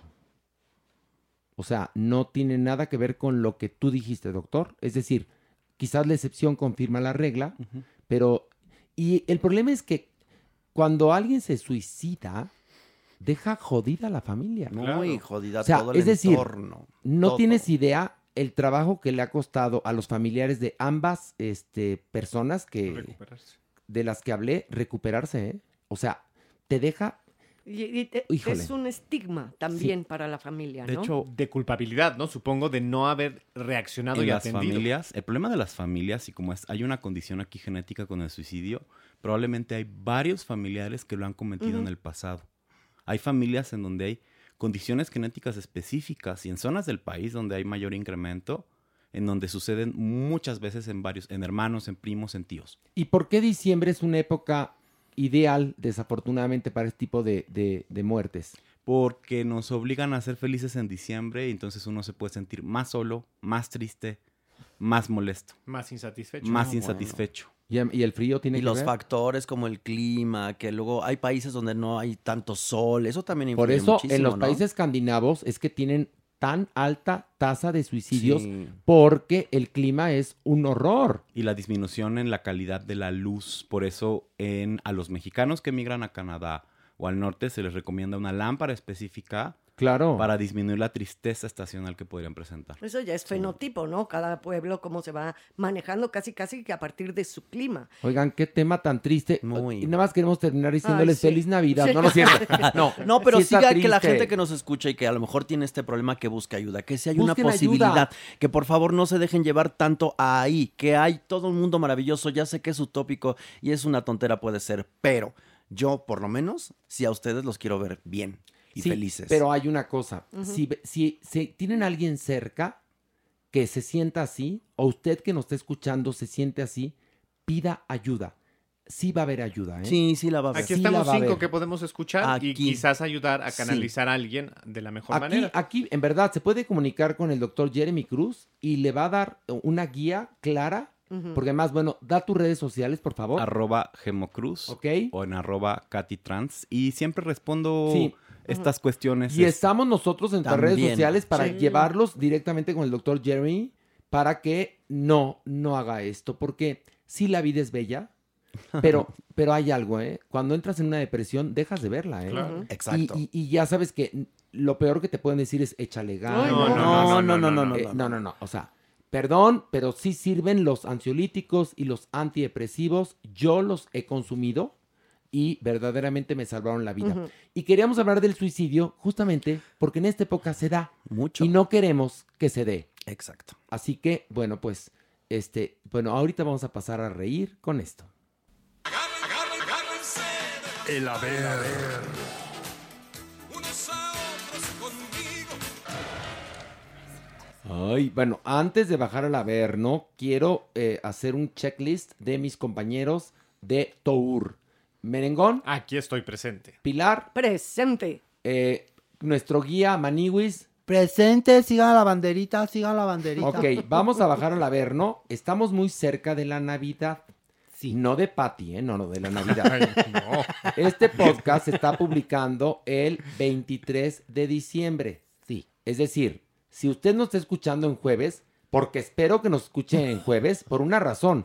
La- el número de mentadas de madre que recibí yo, No, no, no. no. la mayoría fueron en jueves. ¿Tú, Pilar? Yo en jueves casi todas, sí. Eh, ¿Tú, Mere? También en jueves. En jueves. Y tempranito, ¿eh? O sea, desde tempranito. A mí me hablaron por teléfono. Personas me hablaron por teléfono. ¿En serio? Bueno, Te a mí juro. me- me paraban en la calle, lo, lo juro, ¿eh? Y hoy no hay podcast. ¿Y entonces qué? ¿Qué dices? Como, ¿por qué no hubo podcast? A mí me reclamaban y yo ¿A les decía, bueno, Supermana, sí, también? por supuesto, a mí me Pero dijeron. si tú estás muy poquito aquí en el podcast. Pero fíjate que ese poquito repercute mucho, fíjate. ya, ay, no te enojes. entonces, ay, mire, cara. ¿saben qué? bueno. Ahí los dejo. Voy a salvar el mundo. Adiós. Ay, adiós.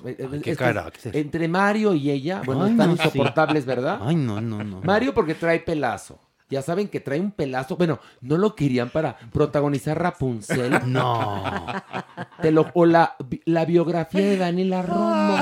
La bioserie, la bioserie. La que le ha crecido mucho, le ha crecido bien. No, además le ha crecido, en serio, abundante, Bonito. grueso, grueso, Bonito, grueso, sí, sí. chino. Rizado, No, sí, no, no, no, no. Pelazo, pelazo Trae un de pelazo. Ya les conté, conté que en Quiero Cantar, al panel de jueces, nos pedía que le habláramos cada cierto tiempo para que él pudiera voltear el- y echar pelazo. Pelazo. Te lo juro, ¿eh? Ya no se dice Ay, echar rostro. Ahora se dice echar pelazo. Echar pelazo. Oigan, y una cosa muy importante, por lo menos para Pilar y para mí. Vamos a dar en total ocho funciones de los chicos de la banda que son las últimas. Estas funciones serán durante seis días.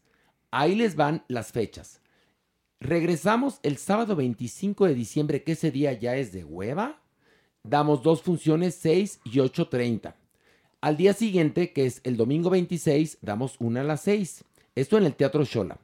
Luego, el miércoles 29 de diciembre, tenemos función extraordinaria a las 8.30. El jueves 30 de diciembre, función extraordinaria a las 8.30. El sábado primero de enero damos dos funciones, 6 y 8.30, y finalizamos nuestra exitosa temporada de los chicos de la banda el domingo 2 de enero, que será la última función.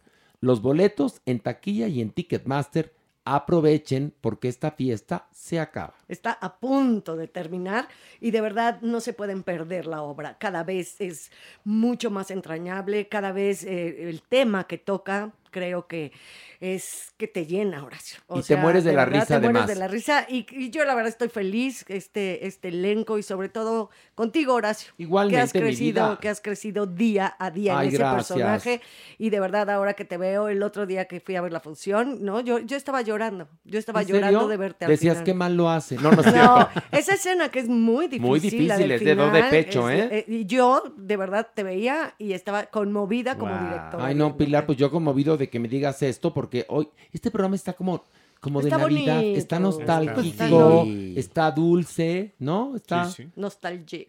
Pero bueno, el asunto es que eh, vayan al teatro. La verdad es que no sabemos qué vaya a pasar el próximo No, año, si vaya a haber teatros o no. Así que aprovechen, el teatro está limpio, sanitizado, es un lugar seguro y ya sabemos que cualquier variante, mientras tomes tus precauciones, te la pela. ¿No? Así es. Sí, sí. Bueno, entonces lo esperamos en el Teatro Shola, boletos en Ticketmaster y en taquilla. Aprovecha toda la gente que nos escucha más allá de la Ciudad de México, eh, más allá de nuestras fronteras, que viene a la Ciudad de México, vaya al teatro, la va a gozar. Ahora sí, Maniwis, una, dos, tres. Vámonos. No, está muy pinche. esa- la- a ver, no, no, no. para bajar está pinchísimo, No, pero bueno. espérate. Maniguis, pues vamos calentando, si apenas a estamos increchendo. Pero estaba piñacatón. Pues es que fue, ah, fue más suavecito la bajada, Maniguis, fue más suavecito. Pero miren quién está ahí. ¿Eso qué? ¡Ay, Ay, doña ¿qué? Nini! Ay, es que ¿Cómo ando- está usted? Yo, bien, extrañada, un poco extrañada. ¿Por porque qué? Se me perdió algo y no sé qué es. Su virginidad. No, claro que no. Ah. Algo tenía yo aquí, no lo tengo ya. El diablillo. ¿El diablillo? ¿Dónde Es está verdad. el diablillo? ¿Dónde está? ¿Dónde está el diablillo? No sé. Pero esa el cosa que tiene junto, ¿qué es? Ah, bueno, esta es otra cosa. ¿Una gárgola o qué chingados es? es una gárgola, exactamente, de Notre Dame. Me la Tiene traje. una, una gárgola de Notre Dame. Sí, porque me la traje de allá, ya ves que se quemó. Sí, sí, Yo sí. rescaté y me la traje. Mira, aquí está. La gárgola. Exacto. Gárgola. Pero andaba buscando al diabrillo, no sé dónde está. ¿Dónde se quedó? Pues, pues usted no Debajo sabe de la menos yo. cama. Debajo de la cama, salió un diablito loco, tocando la guitarra y cantaba y bailaba y decía, ¿dónde diablos la ¿No guitarra estará se quedó?" haciendo su transición? Sí, cha. Eh, ándale. Ángel, Anda Ángel. tú, alo. Ah, yo pensé que con Jeremy. No, no. No, porque ya, ya en estos niveles de infierno y, y- No, y sí, ya, cielo, ya es pues otra ya, cosa. o te vas al, al limbo, te vas al... Ah, no, el limbo ya no existe. No, ya no hay Acuérdate que limbo. lo quitaron después de tantos siglos La de tener limbo. Santísima lo quitó. A ver, Pero tú, si hay purgatorio. Gárgola, ¿cómo estás? Bien. Mm, la gárgola viene Seco. pendeja, en serio, ¿eh? Un No. animal. Parco. No, mi gárgola, Bueno, que, oye, qué peso escénico. Porque tiene es, la de, porque es de piedra, Parco. entiendan. A ver, O es de piedra, es de cantera, de. Puebla. de cantera de ¿Y Puebla. qué, y qué así? No, ¿Y es no, perdón, es de cartera de Tuxpan. Exacto, y le importaron a- a- allá a París y, y A ver, construyeron ¿no ahí te la gárgola. acuerdas, Maniguis, que tuvimos pedos con los franceses en algún Por momento de nuestra historia? pues sí. ¿Do you remember la guerra de los pasteles? Exacto. ¿Do you remember el 5 de mayo? Exacto. Bueno, de ahí fue que muchos franceses llevaron cantera de Tuxpan, Tuxpan. a Europa. Y de ahí la Y de ahí gárgola. la gárgola es hecha de piedra de Tuxpan, Exacto. pero de nacionalidad francesa. Exacto. Ah. Por eso Entonces es- parca, pero pendeja. Y pesada. Y pesada la Pesada, cabrona. Y está Sí. junto a la parca. Exacto. Pero bueno, o- ahora no hay diablillo, hay gárgola. Ahora tenemos a la gárgola. A la gárgola, muy Sí, bien. muy bien. Bueno, Maniwis, arráncate con el primer Ay, chismarajo. Maniwis, Maniwis. ¿Saben que Vicente Fernández dejó aproximadamente una fortuna de 25 millones de dólares? ¿En serio? Claro. Pues me parece poco para Sí, lo que. La verdad, Ay, no. a mí no me Ay, pareció ni extraordinario ni nada. No es ¿eh? tanto. A ver, No Vicente tanto. Fernández eh, pertenece a esta generación de mega estrellas, así, en verdad, como Madonna, Michael Jackson, A lo grande, a lo bruto. Y 25 millones No de dólares tanto. es lo que Madonna se gasta en, en otra cirugía. Oye, Maniwis, pues a mí sí En me ropita pare- para el Ah, perro. no. A mí sí me pareció rete harto. Bueno, pero, nosotros, pero pero tú en porque no esos tienes niveles. nada. Nunca has tenido nada. Eso es Te cierto, asombra, por doña supuesto. Nini. A ver, si a mí me caen 25 No, millones de bueno. dólares, Bienvenidos también. pero por supuesto. No, hasta cinco. Bueno, uno. Uno. Bueno, Yo con uno ahí me te va. conformo. 100 mil dólares. Ay, Me ya harían con la vida. Ya con eso. Bueno, 25 mil. Ya, ya, párale. Hasta. Ya, Bueno, ya, ya, A ya, Pilar, ya. un billete de 100 dólares le hace la vida. Eso a- es- a- no, Sí, bueno, porque bueno. tiene resorte, mi No, billete, pero- acuérdate. Oye, el billete de 100 dólares lo tenía, tan le hacía la vida que lo enmicó. Pero bueno, Ese resorte. No, yo bueno. creo que ahí nos están dando mal las cuentas. No Sí. sé si por el SAT o por algo. Por el- No sé, puede pues que- yo qué voy a saber. puede que- puede Podría que- ser. que. Bueno, esto es según Celebrity Net Worth. Ah, Ah, ¿según qué? Celebrity Net Worth. Muy bien. No. ¿Eh? ¿Viste Ay, cómo, bueno, ¿viste mira. cómo le dice? Muy Network. bien. Es, Net es- Worth. no. ¿Eh, ¿Viste A cómo ver, le es- dice? Nerd. ¿Es trabajo o palabra? Pregunto. Exacto. No, no es trabajo, porque ese es work.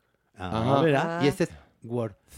Así es. ¿Eh? ¿Viste? Net worth. ¿Eh? Bueno, te- Ay, pero te- estuviste cerca del chingadazo. Al que por cierto, eso sí, ¿eh? La gente, lo que preguntaban era, ¿dónde está el podcast? Sí. Va a haber podcast y, y si había cachetadas. Sí. Hasta ahorita vas bien. Espérame. Hasta ahorita vas bien.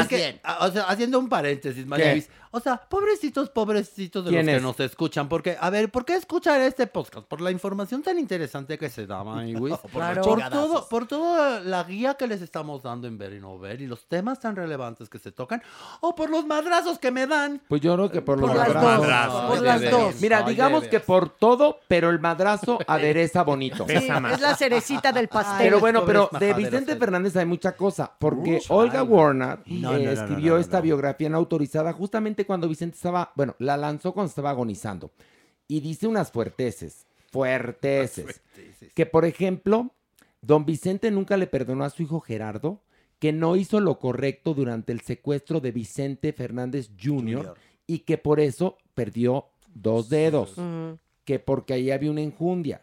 Vinculan a Gerardo también con el crimen organizado y también dicen que va a dejar a todos los demás, ahora sí que chiflando en la loma, que porque ahora sí que él le llevaba la contabilidad al papá, digamos, por decirlo de alguna manera, sí, sí. y pues este, pues sabes que en arca abierta el justo peca. Eso dice en pocas palabras Olga Warner en su libro. Así es, así es. Y fíjate que le entrevistó, ya sabes, el ¿Quién? periodista Gustavo Adolfo Infante. Ay, ya no. sabes, ¿no? Y entonces, pues, un, un milagrito más al santo. Porque fíjate que también le dice que le tenía miedo Juan Gabriel. ¿Juan Gabriel? Sí, Juan ¿A Gabriel. quién? A ¿Bien, Juan Gerardo, Gabriel? a Gerardo Fernández? Maniwis, porque un día ¿Y lo agarró a culatazos. ¿Quién? ¿A quién? Así, tal cual. Literal le- a culatazos. Le, le pegó, Maniwis. Ay, ¿por qué no le preguntamos a Juan Gabriel? ¡Juanga! ¡Ven! Er- ay, a ver, A, a- a ver, háblale. Juan Gab- Es que no, por Juan Gabriel lo responde. No, Es como- háblele. eh, es- Alberto, Alberto. Alberto. Alberto. Querido Alberto. Querido Alberto, tú el autor de María, de todas las Marías. Tú tan cerquita de Dios. Ahí estás, Alberto. Hola María, ¿cómo estás? Alberto, Albricias, divino. ¿Cómo María? ¿cómo estás? Muy bien, Me da Alberto. mucho gusto verte. Lo que pasa es que no me quiero acercar porque tú eres María de todas las Marías. Y yo, pues, a la más que me puedo acercar es a María Victoria. Ay, no, pero todavía no llega, Juanga. Pero ya no, pero ya no. Ay, Ay, qué no, malo, no. No, A tocamos ver, madera. a ver, no, a ver, momento. Esa es una realidad. Toda la humanidad va a pasar por ahí. ¿Sí o no? Pues sí, pero ¿por qué apresurar? No, pero si nadie apresuró nada. Con el pensamiento. Por favor. Invocar, decretar, por favor. acuérdese, don Pero bueno. Alberto, tenemos una pregunta que hacerte. Sí. ¿Es cierto que te agarraban a culatazos por él? Por el, bueno, que te agarraban a culatazos los, los, los Fernández. Sí, Gerardo que, lo- que, que, que- que le dio eh, unos chingadazos en su carita. Voy a romper el silencio. Ay, ay, ay. Agárrense. Merengón, Ya estoy escribiendo, Merengón, registrando para- ya. Tu noticiario. Pero yo quisiera, señora María Victoria, perdón, señora María Félix, que lo hagamos nada más usted y yo en privado. Porque Ay, no, está muy bien. Si está viniste, bien. Juanga, Ay, si viniste, sí. ahora a desembucha. Eso ya es chisme, tú. ¿Qué Ay, te sí. pasa? Ay, estamos Pero- en el averno, doña Ñeñe. Perdón, pero ¿O esa qué es tu percepción de la vida. Mi percepción es otra. Y si tú lo quieres, eh, tú- por favor. Ni que estuviéramos en la biblioteca de Alejandría, mi reina. Ya déjenle hablar a Juanga. ¿Me van a dejar hablar o no? Sí, Sí, adelante. Lo que quiero decir Alberto. es que a mí nunca se me interpretó correctamente cuando yo estaba en el plano terrenal. ¿Por qué, Alberto? Cuéntanos. Porque a mí me tachaban, ya saben de qué, y en verdad yo resulté ser más heterosexual que cualquier otro. Bueno, no sabemos Porque- si nada más heterosexual, pero caliente sí, Juanga. Eso nos queda La clarísimo. verdad es que hay una cosa que yo tenía muy clara. A mí me gustaban dos cosas: componer canciones y desplemar el cuaresma. Ay, qué hermoso, Ay, ay, qué gran ay. momento. Y bueno. Poesía con, pura. con los- Componer y con- poner. con la familia Fernández nunca tuve mucho clic, déjeme decirles, porque sí me ofendían y me decían cosas A ver, horribles. y a sí, ver. sí me agarraron a culetazos. A ver, Juanga, Juanga. Pero no fue con una pistola. A ver, Juanga, a ver, Juanga. pero ya, ya tenía... Bueno, voy a, re- voy a recular. Sí fue con una pistola. pero no de las que matan. De las que enamoran, Juanga. por favor, A ver, escucha esto, Laraino. A ver, tú Juanga, tú. mire, Ventaneando está pasando una serie de entrevistas a Vicente Fernández y ya le preguntaron.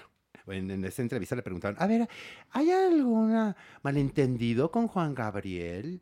Y entonces dijo Vicente Fernández, porque yo escuché, a ver, no, no, quiero aclarar. Un día estaba Juan Gabriel por aquí cerca, en Guadalajara, y me habló y dijo, gordo, yo quiero conocer tu rancho. Y dije, no hay problema. Y lo mandé traer. Y anduvo por ahí paseando en el rancho. Entonces Cuquita, pues dijo, hay que invitarlo a comer. Y que investigaron. Y que era, y yo no sabía, Juanga, que, que eras vegetariano. Sí, una época fui vegetariano. Bueno, Le Pero- pero la encantaba la es que- rama. Sí. La berenjena, La berenjena morada, la rama. Pero, bueno, ¿qué tiene bueno, que ver no, eso? bueno, pues, si yo que- con Cuquita hasta jugamos canasta uruguaya. No, pues ahí viene el pedicure. Porque? Cuquita, en su inocencia, preguntó, bueno, ¿usted que es vegetariano, pero sí cree en Dios? Y que, y que le- usted le respondió, Juan Gabriel, ay señora, yo lo el único que creo es en mí.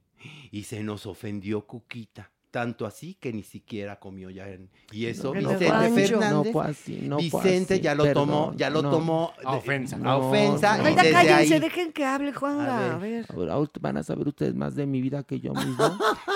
Les voy a contar una cosa. Claro que yo llegué a los tres potrillos, pero no llegué invitado por Vicente. Pasé como todo mundo así, nomás entré.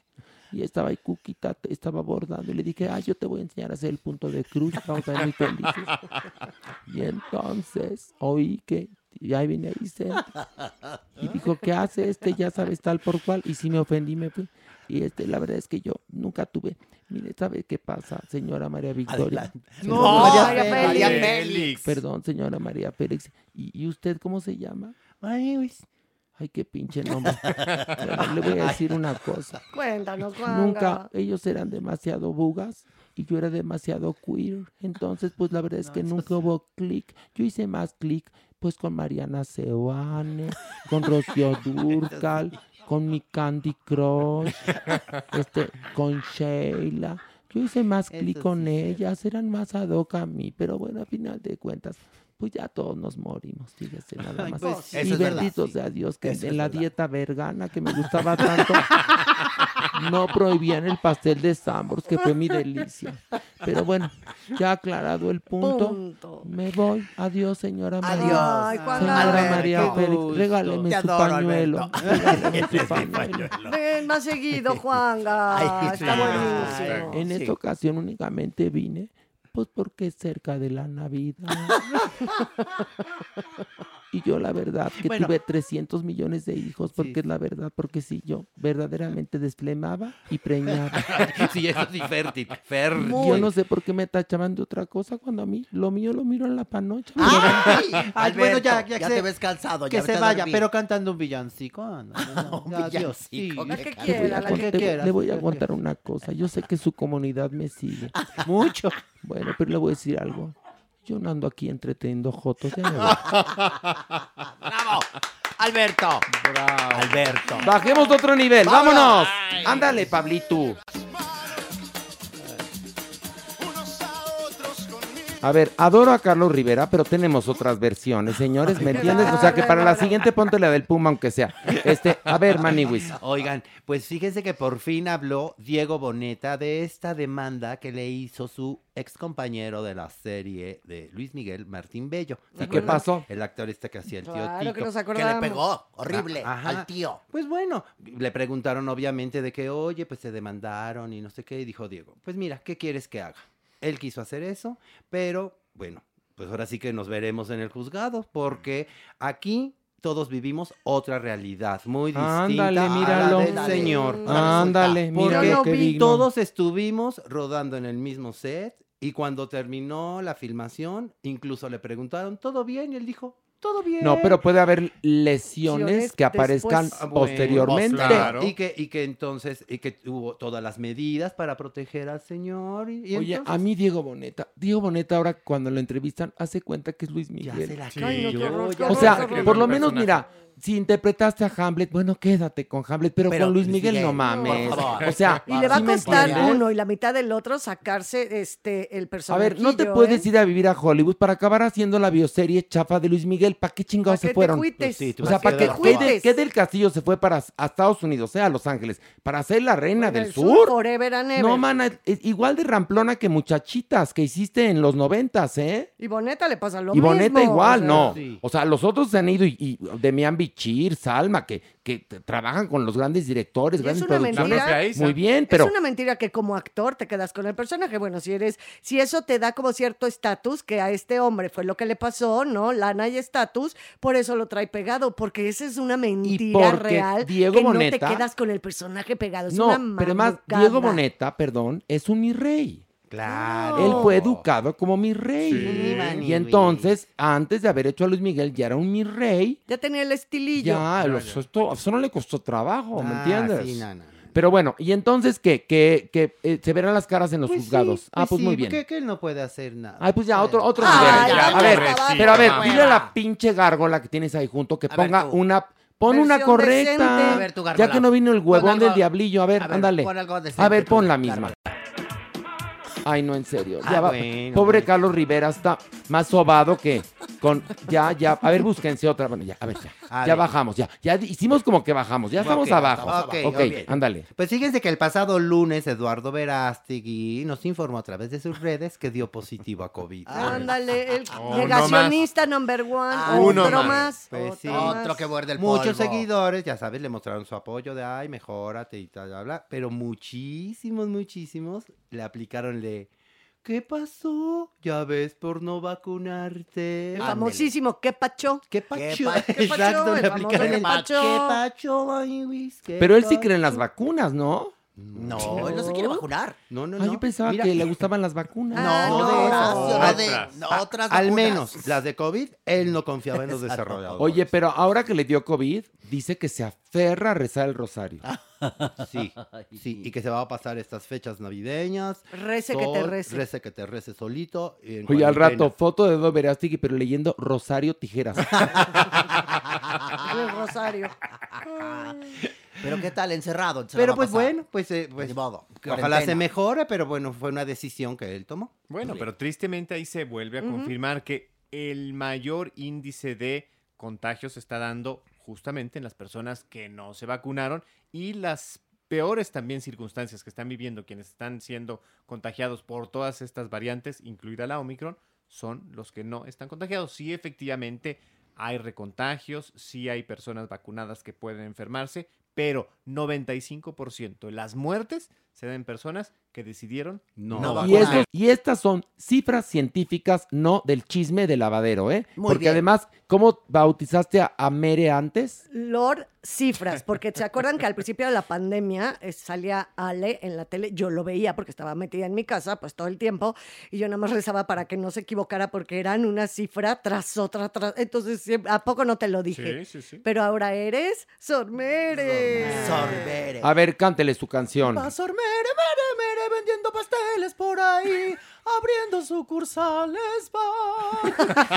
qué belleza, qué, belleza. Y también tiene otro, porque ya tiene dos hits. ¿Cuál? ¿El otro? El otro es Se llevarán sormere y se habituarán, y ese hábito jamás se lo quitarán. No hay mayor sormere que nuestro hábito habitual. ¿Ves? Tiene sus canciones. Sor Mere, mere, mere, va vendiendo por ahí pasteles y amor. Ándale, muy bien. Muy sí, porque, porque la verdad es que. amor. Oye, que por cierto, amor a ver, también. estamos nosotros muy cerca de la Navidad. Ya estamos, ya, a punto de. Bueno, estamos, mira, eh, si La la, gente está escuchando el podcast este día, es 23 de diciembre, o sea, mañana sería la Navidad. Si nos escucha el sábado, pues ya le digo, vaya al teatro porque ya es 25 de diciembre y ya pasó la Navidad.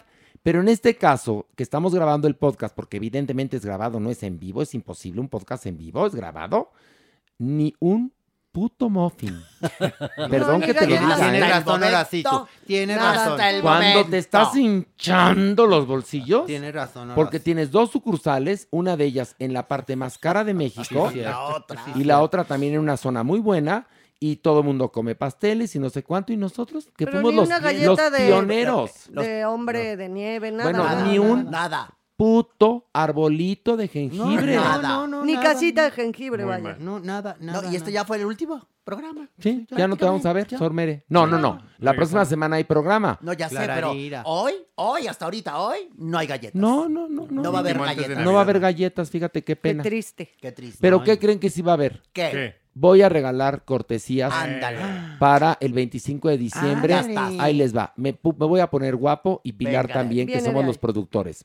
Porque sabemos que hay gente que realmente si no tiene usted para pagar el teatro, le vamos a invitar el teatro el próximo sábado 25 de diciembre a la función de las 8.30. Vamos a regalar 15 cortesías sencillas, sí, para que Sí, alcance. estamos en Navidad. Y lo único que tienen que hacer es mandar su nombre completo al Facebook, Facebook de la obra, eh, que es Obra Los Chicos. En Facebook mandan por mensaje directo su nombre completo y les respondemos si ganaron o no la cortesía para el próximo sábado 25 de diciembre, función 8.30, Teatro Shola. Gratis, ¿ok? Qué diferencia, ¿verdad? Muy. ¿Ves Cuando qué bonito tú- es dar? Sí, ya. ¿Viste lo que es? dar. Es bonito compartir, dar, compartir en estas fiestas Ya, es ya, mejor. Qué compartir. Ya, ya, ya. no Por me favor. sentir más mal. Y mira que este día nos habías regalado una frase tan bonita. Hermosa. Del sipiriri. Sí. Ah, no, porque ahora contestó. Le digo, ¿te ¿Qué? gustó tal serie? Sí, piriri. Ah, Ay, por cierto, saludos a la grandota. ¿Qué le pasó a la grandota? No, la grandota Ah, es la triunfadora. Triunfa. Preguntan mucho por la grandota. Y la grandota te contesta cuando dices, cuando te dice sí, te dice sipi. Sipi, Ah, están sí. Pero- de los pero, 70. eh, él se quedó con sipi. No, no, no. Es que la grandota es muy de Oli. Oli Oli. y sipi. Y, pero ya vimos que el sipi viene de, de que oyó a Alejandro que dijo sipiriri. Entonces, y entonces la, grandota se quedó diciendo, ¿qué dijo? Pipiripau, cuéntame, o sipi. Sipi. Y entonces ya dio que era Sipi. sipi, sipiriri. Sipirili. Pero mira, eso se escucha bonito. Pues no sé. pues, ¿Qué? En, en un niño de 7 años. O en una niñita. En los ¿no? de 10, 70, en los 70. 80. ¿Pero qué? Pero estas Pero la, la grandota, la grandota mide 1,97. ay, Pero la grandota favor. tiene su, su niño por dentro. No, No, él me es un queda- niñote. Bueno, no. Y su joven, y su un adulto, y el que se Ya de, acumula. ya de haber tenido y su varios. anciano ya. también, Sí, ya de tener ¿Cómo por no? ahí su Dos al mismo. Y a mí se me hace que dos al Tiene mismo su- tiempo. Bueno, no. Su grande, su chico. Respeten a la grandota que tiene parejo. Y no en la cintura, ¿eh? Tiene Tiene pareja, pareja. sí, la Ay, ay, grandota. ay, Pero te digo que tiene su niño por Lo- dentro. lo- ah, sí, pues, pues sí. Cuida esa felicidad porque no se puede andar así por un valle de desgraciados. Ay, ¿Por qué tan ay, amargada? No, ni amargada ni nada, realista. ¿Y tú qué me ves, gárgola? Oiga, bajamos uno, ¿no? Espérate, porque no puedo cargar a la gárgola. A ver, ayúdenme. A ver, una, dos, Una, tres. dos, tres.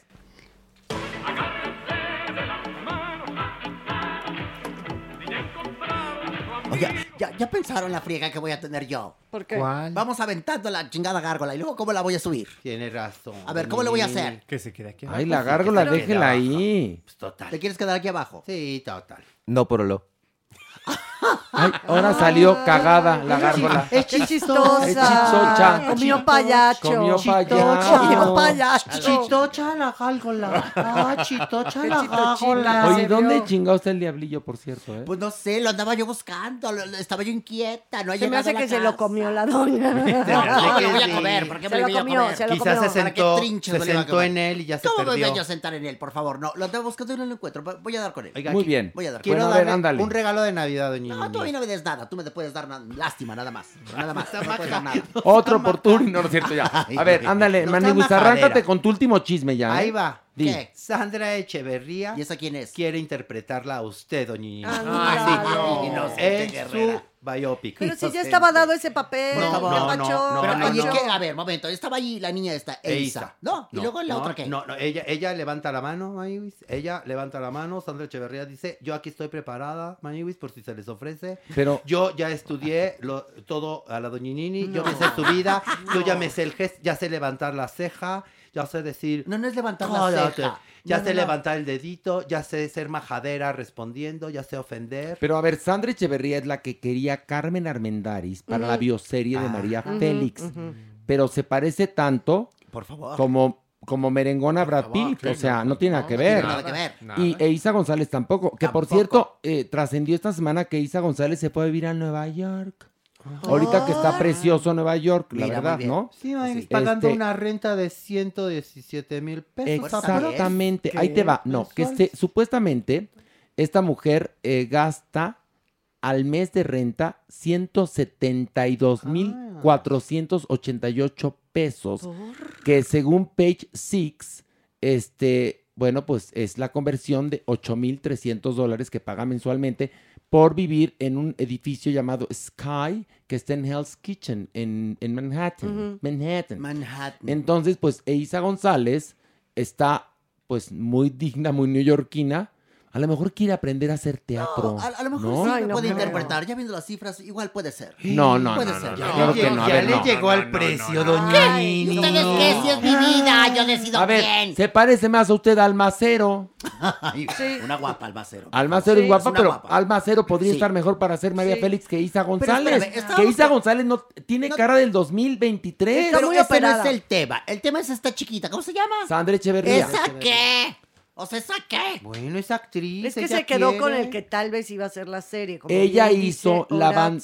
Sandra Echeverría, Carmen Armendáriz la casteó para la bioserie María Félix, que no se hizo en Televisa o no se ha, no se ha hecho Y o ojalá no se nunca hará. se llegue a hacer, Horacio. Porque con los presupuestos de Televisa, Por favor. donde los dueños tienen millones, gastan tres pesos en sus producciones. Entonces, que mejor no la hagan. No. Pero Sandra Echeverría, que es muy linda, es buena actriz, es muy simpática, canta muy bonito, pero no se parece a María Félix. No tiene nada que ver. Nada que Nada ver. que ver. na- a lo mejor cuando hagan Por la favor. bioserie de Elvira Quintana podría lo ser. mejor.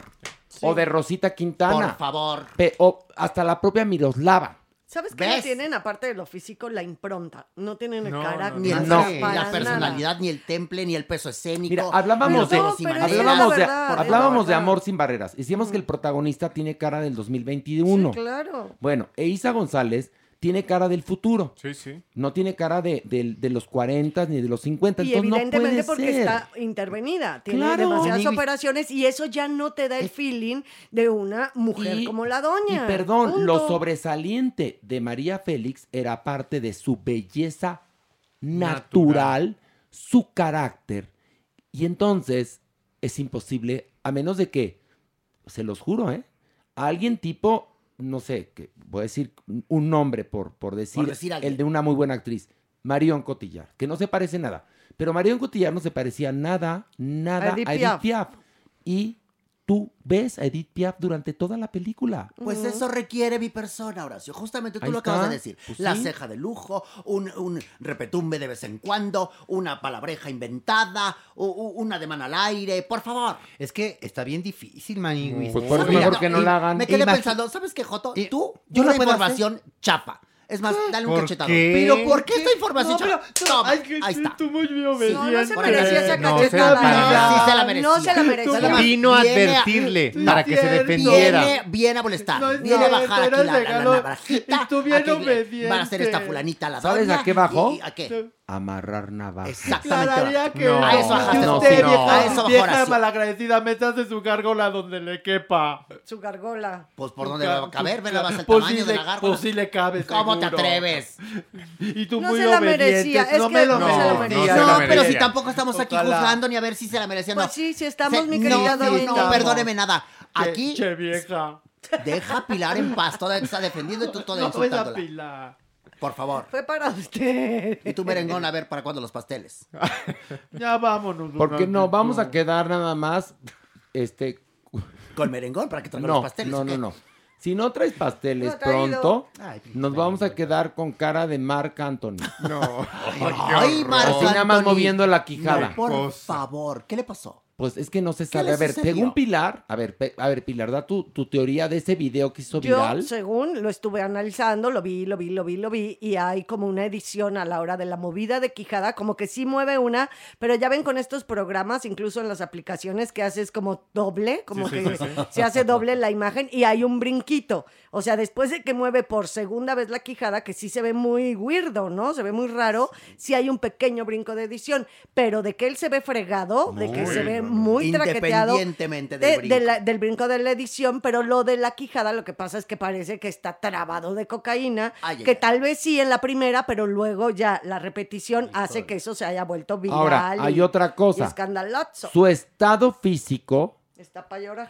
tampoco le ayuda para que digas, nada. ay, Nada. este hombre se ve que es vegano, hace No, no, ejercicio, ¿no? Está O sea, sanísimo, ¿no? Sí te podría dar un poco la sensación de que, pues, se mete hasta el dedo, ¿no? No, y sí, que lo eso- corrieron sin aceite, Manguis. No, Pues sí. qué va. Y que por eso repercute, porque si fuera otro tipo de persona, pues dices, ay, es una edición, cuar, cuar, Claro. cuar, Sí, ya, sí, sí, ¿no? sí. Pero sí, sí ves que dices, pues, si no movió la quijada él y se la movieron en edición, grábenlo tres minutos más Sí. y la va a mover. Sí, sí, sí, seguro. sí. Pero bueno, ya con esta bonita imagen de Marc Anthony drogándose nos despedimos, no sin antes desearles todos una feliz, ¡Feliz Navidad. Y si ya pasó la Navidad, pues feliz recalentado. Y si ya pasó el recalentado, entonces vaya al teatro. No se lo puede porque, perder. En verdad, porque yo les juro que si el 3 de enero me encuentro a alguien y me dice, ¿cuándo vuelves a Ay, los chicos no, de la cachetadón, banda? cachetadón. Miren, Ahí está, toma, cotorrendo. Larailo. ¿qué, qué, qué? Pues se vi de ejemplo, pero me dolió. Ah, bueno, pero ayudas con el ejemplo. Ah, Decimos a las tres adiós. Una, dos, tres. Adiós. Esto fue Farándula 021. Recuerda, un nuevo episodio cada jueves.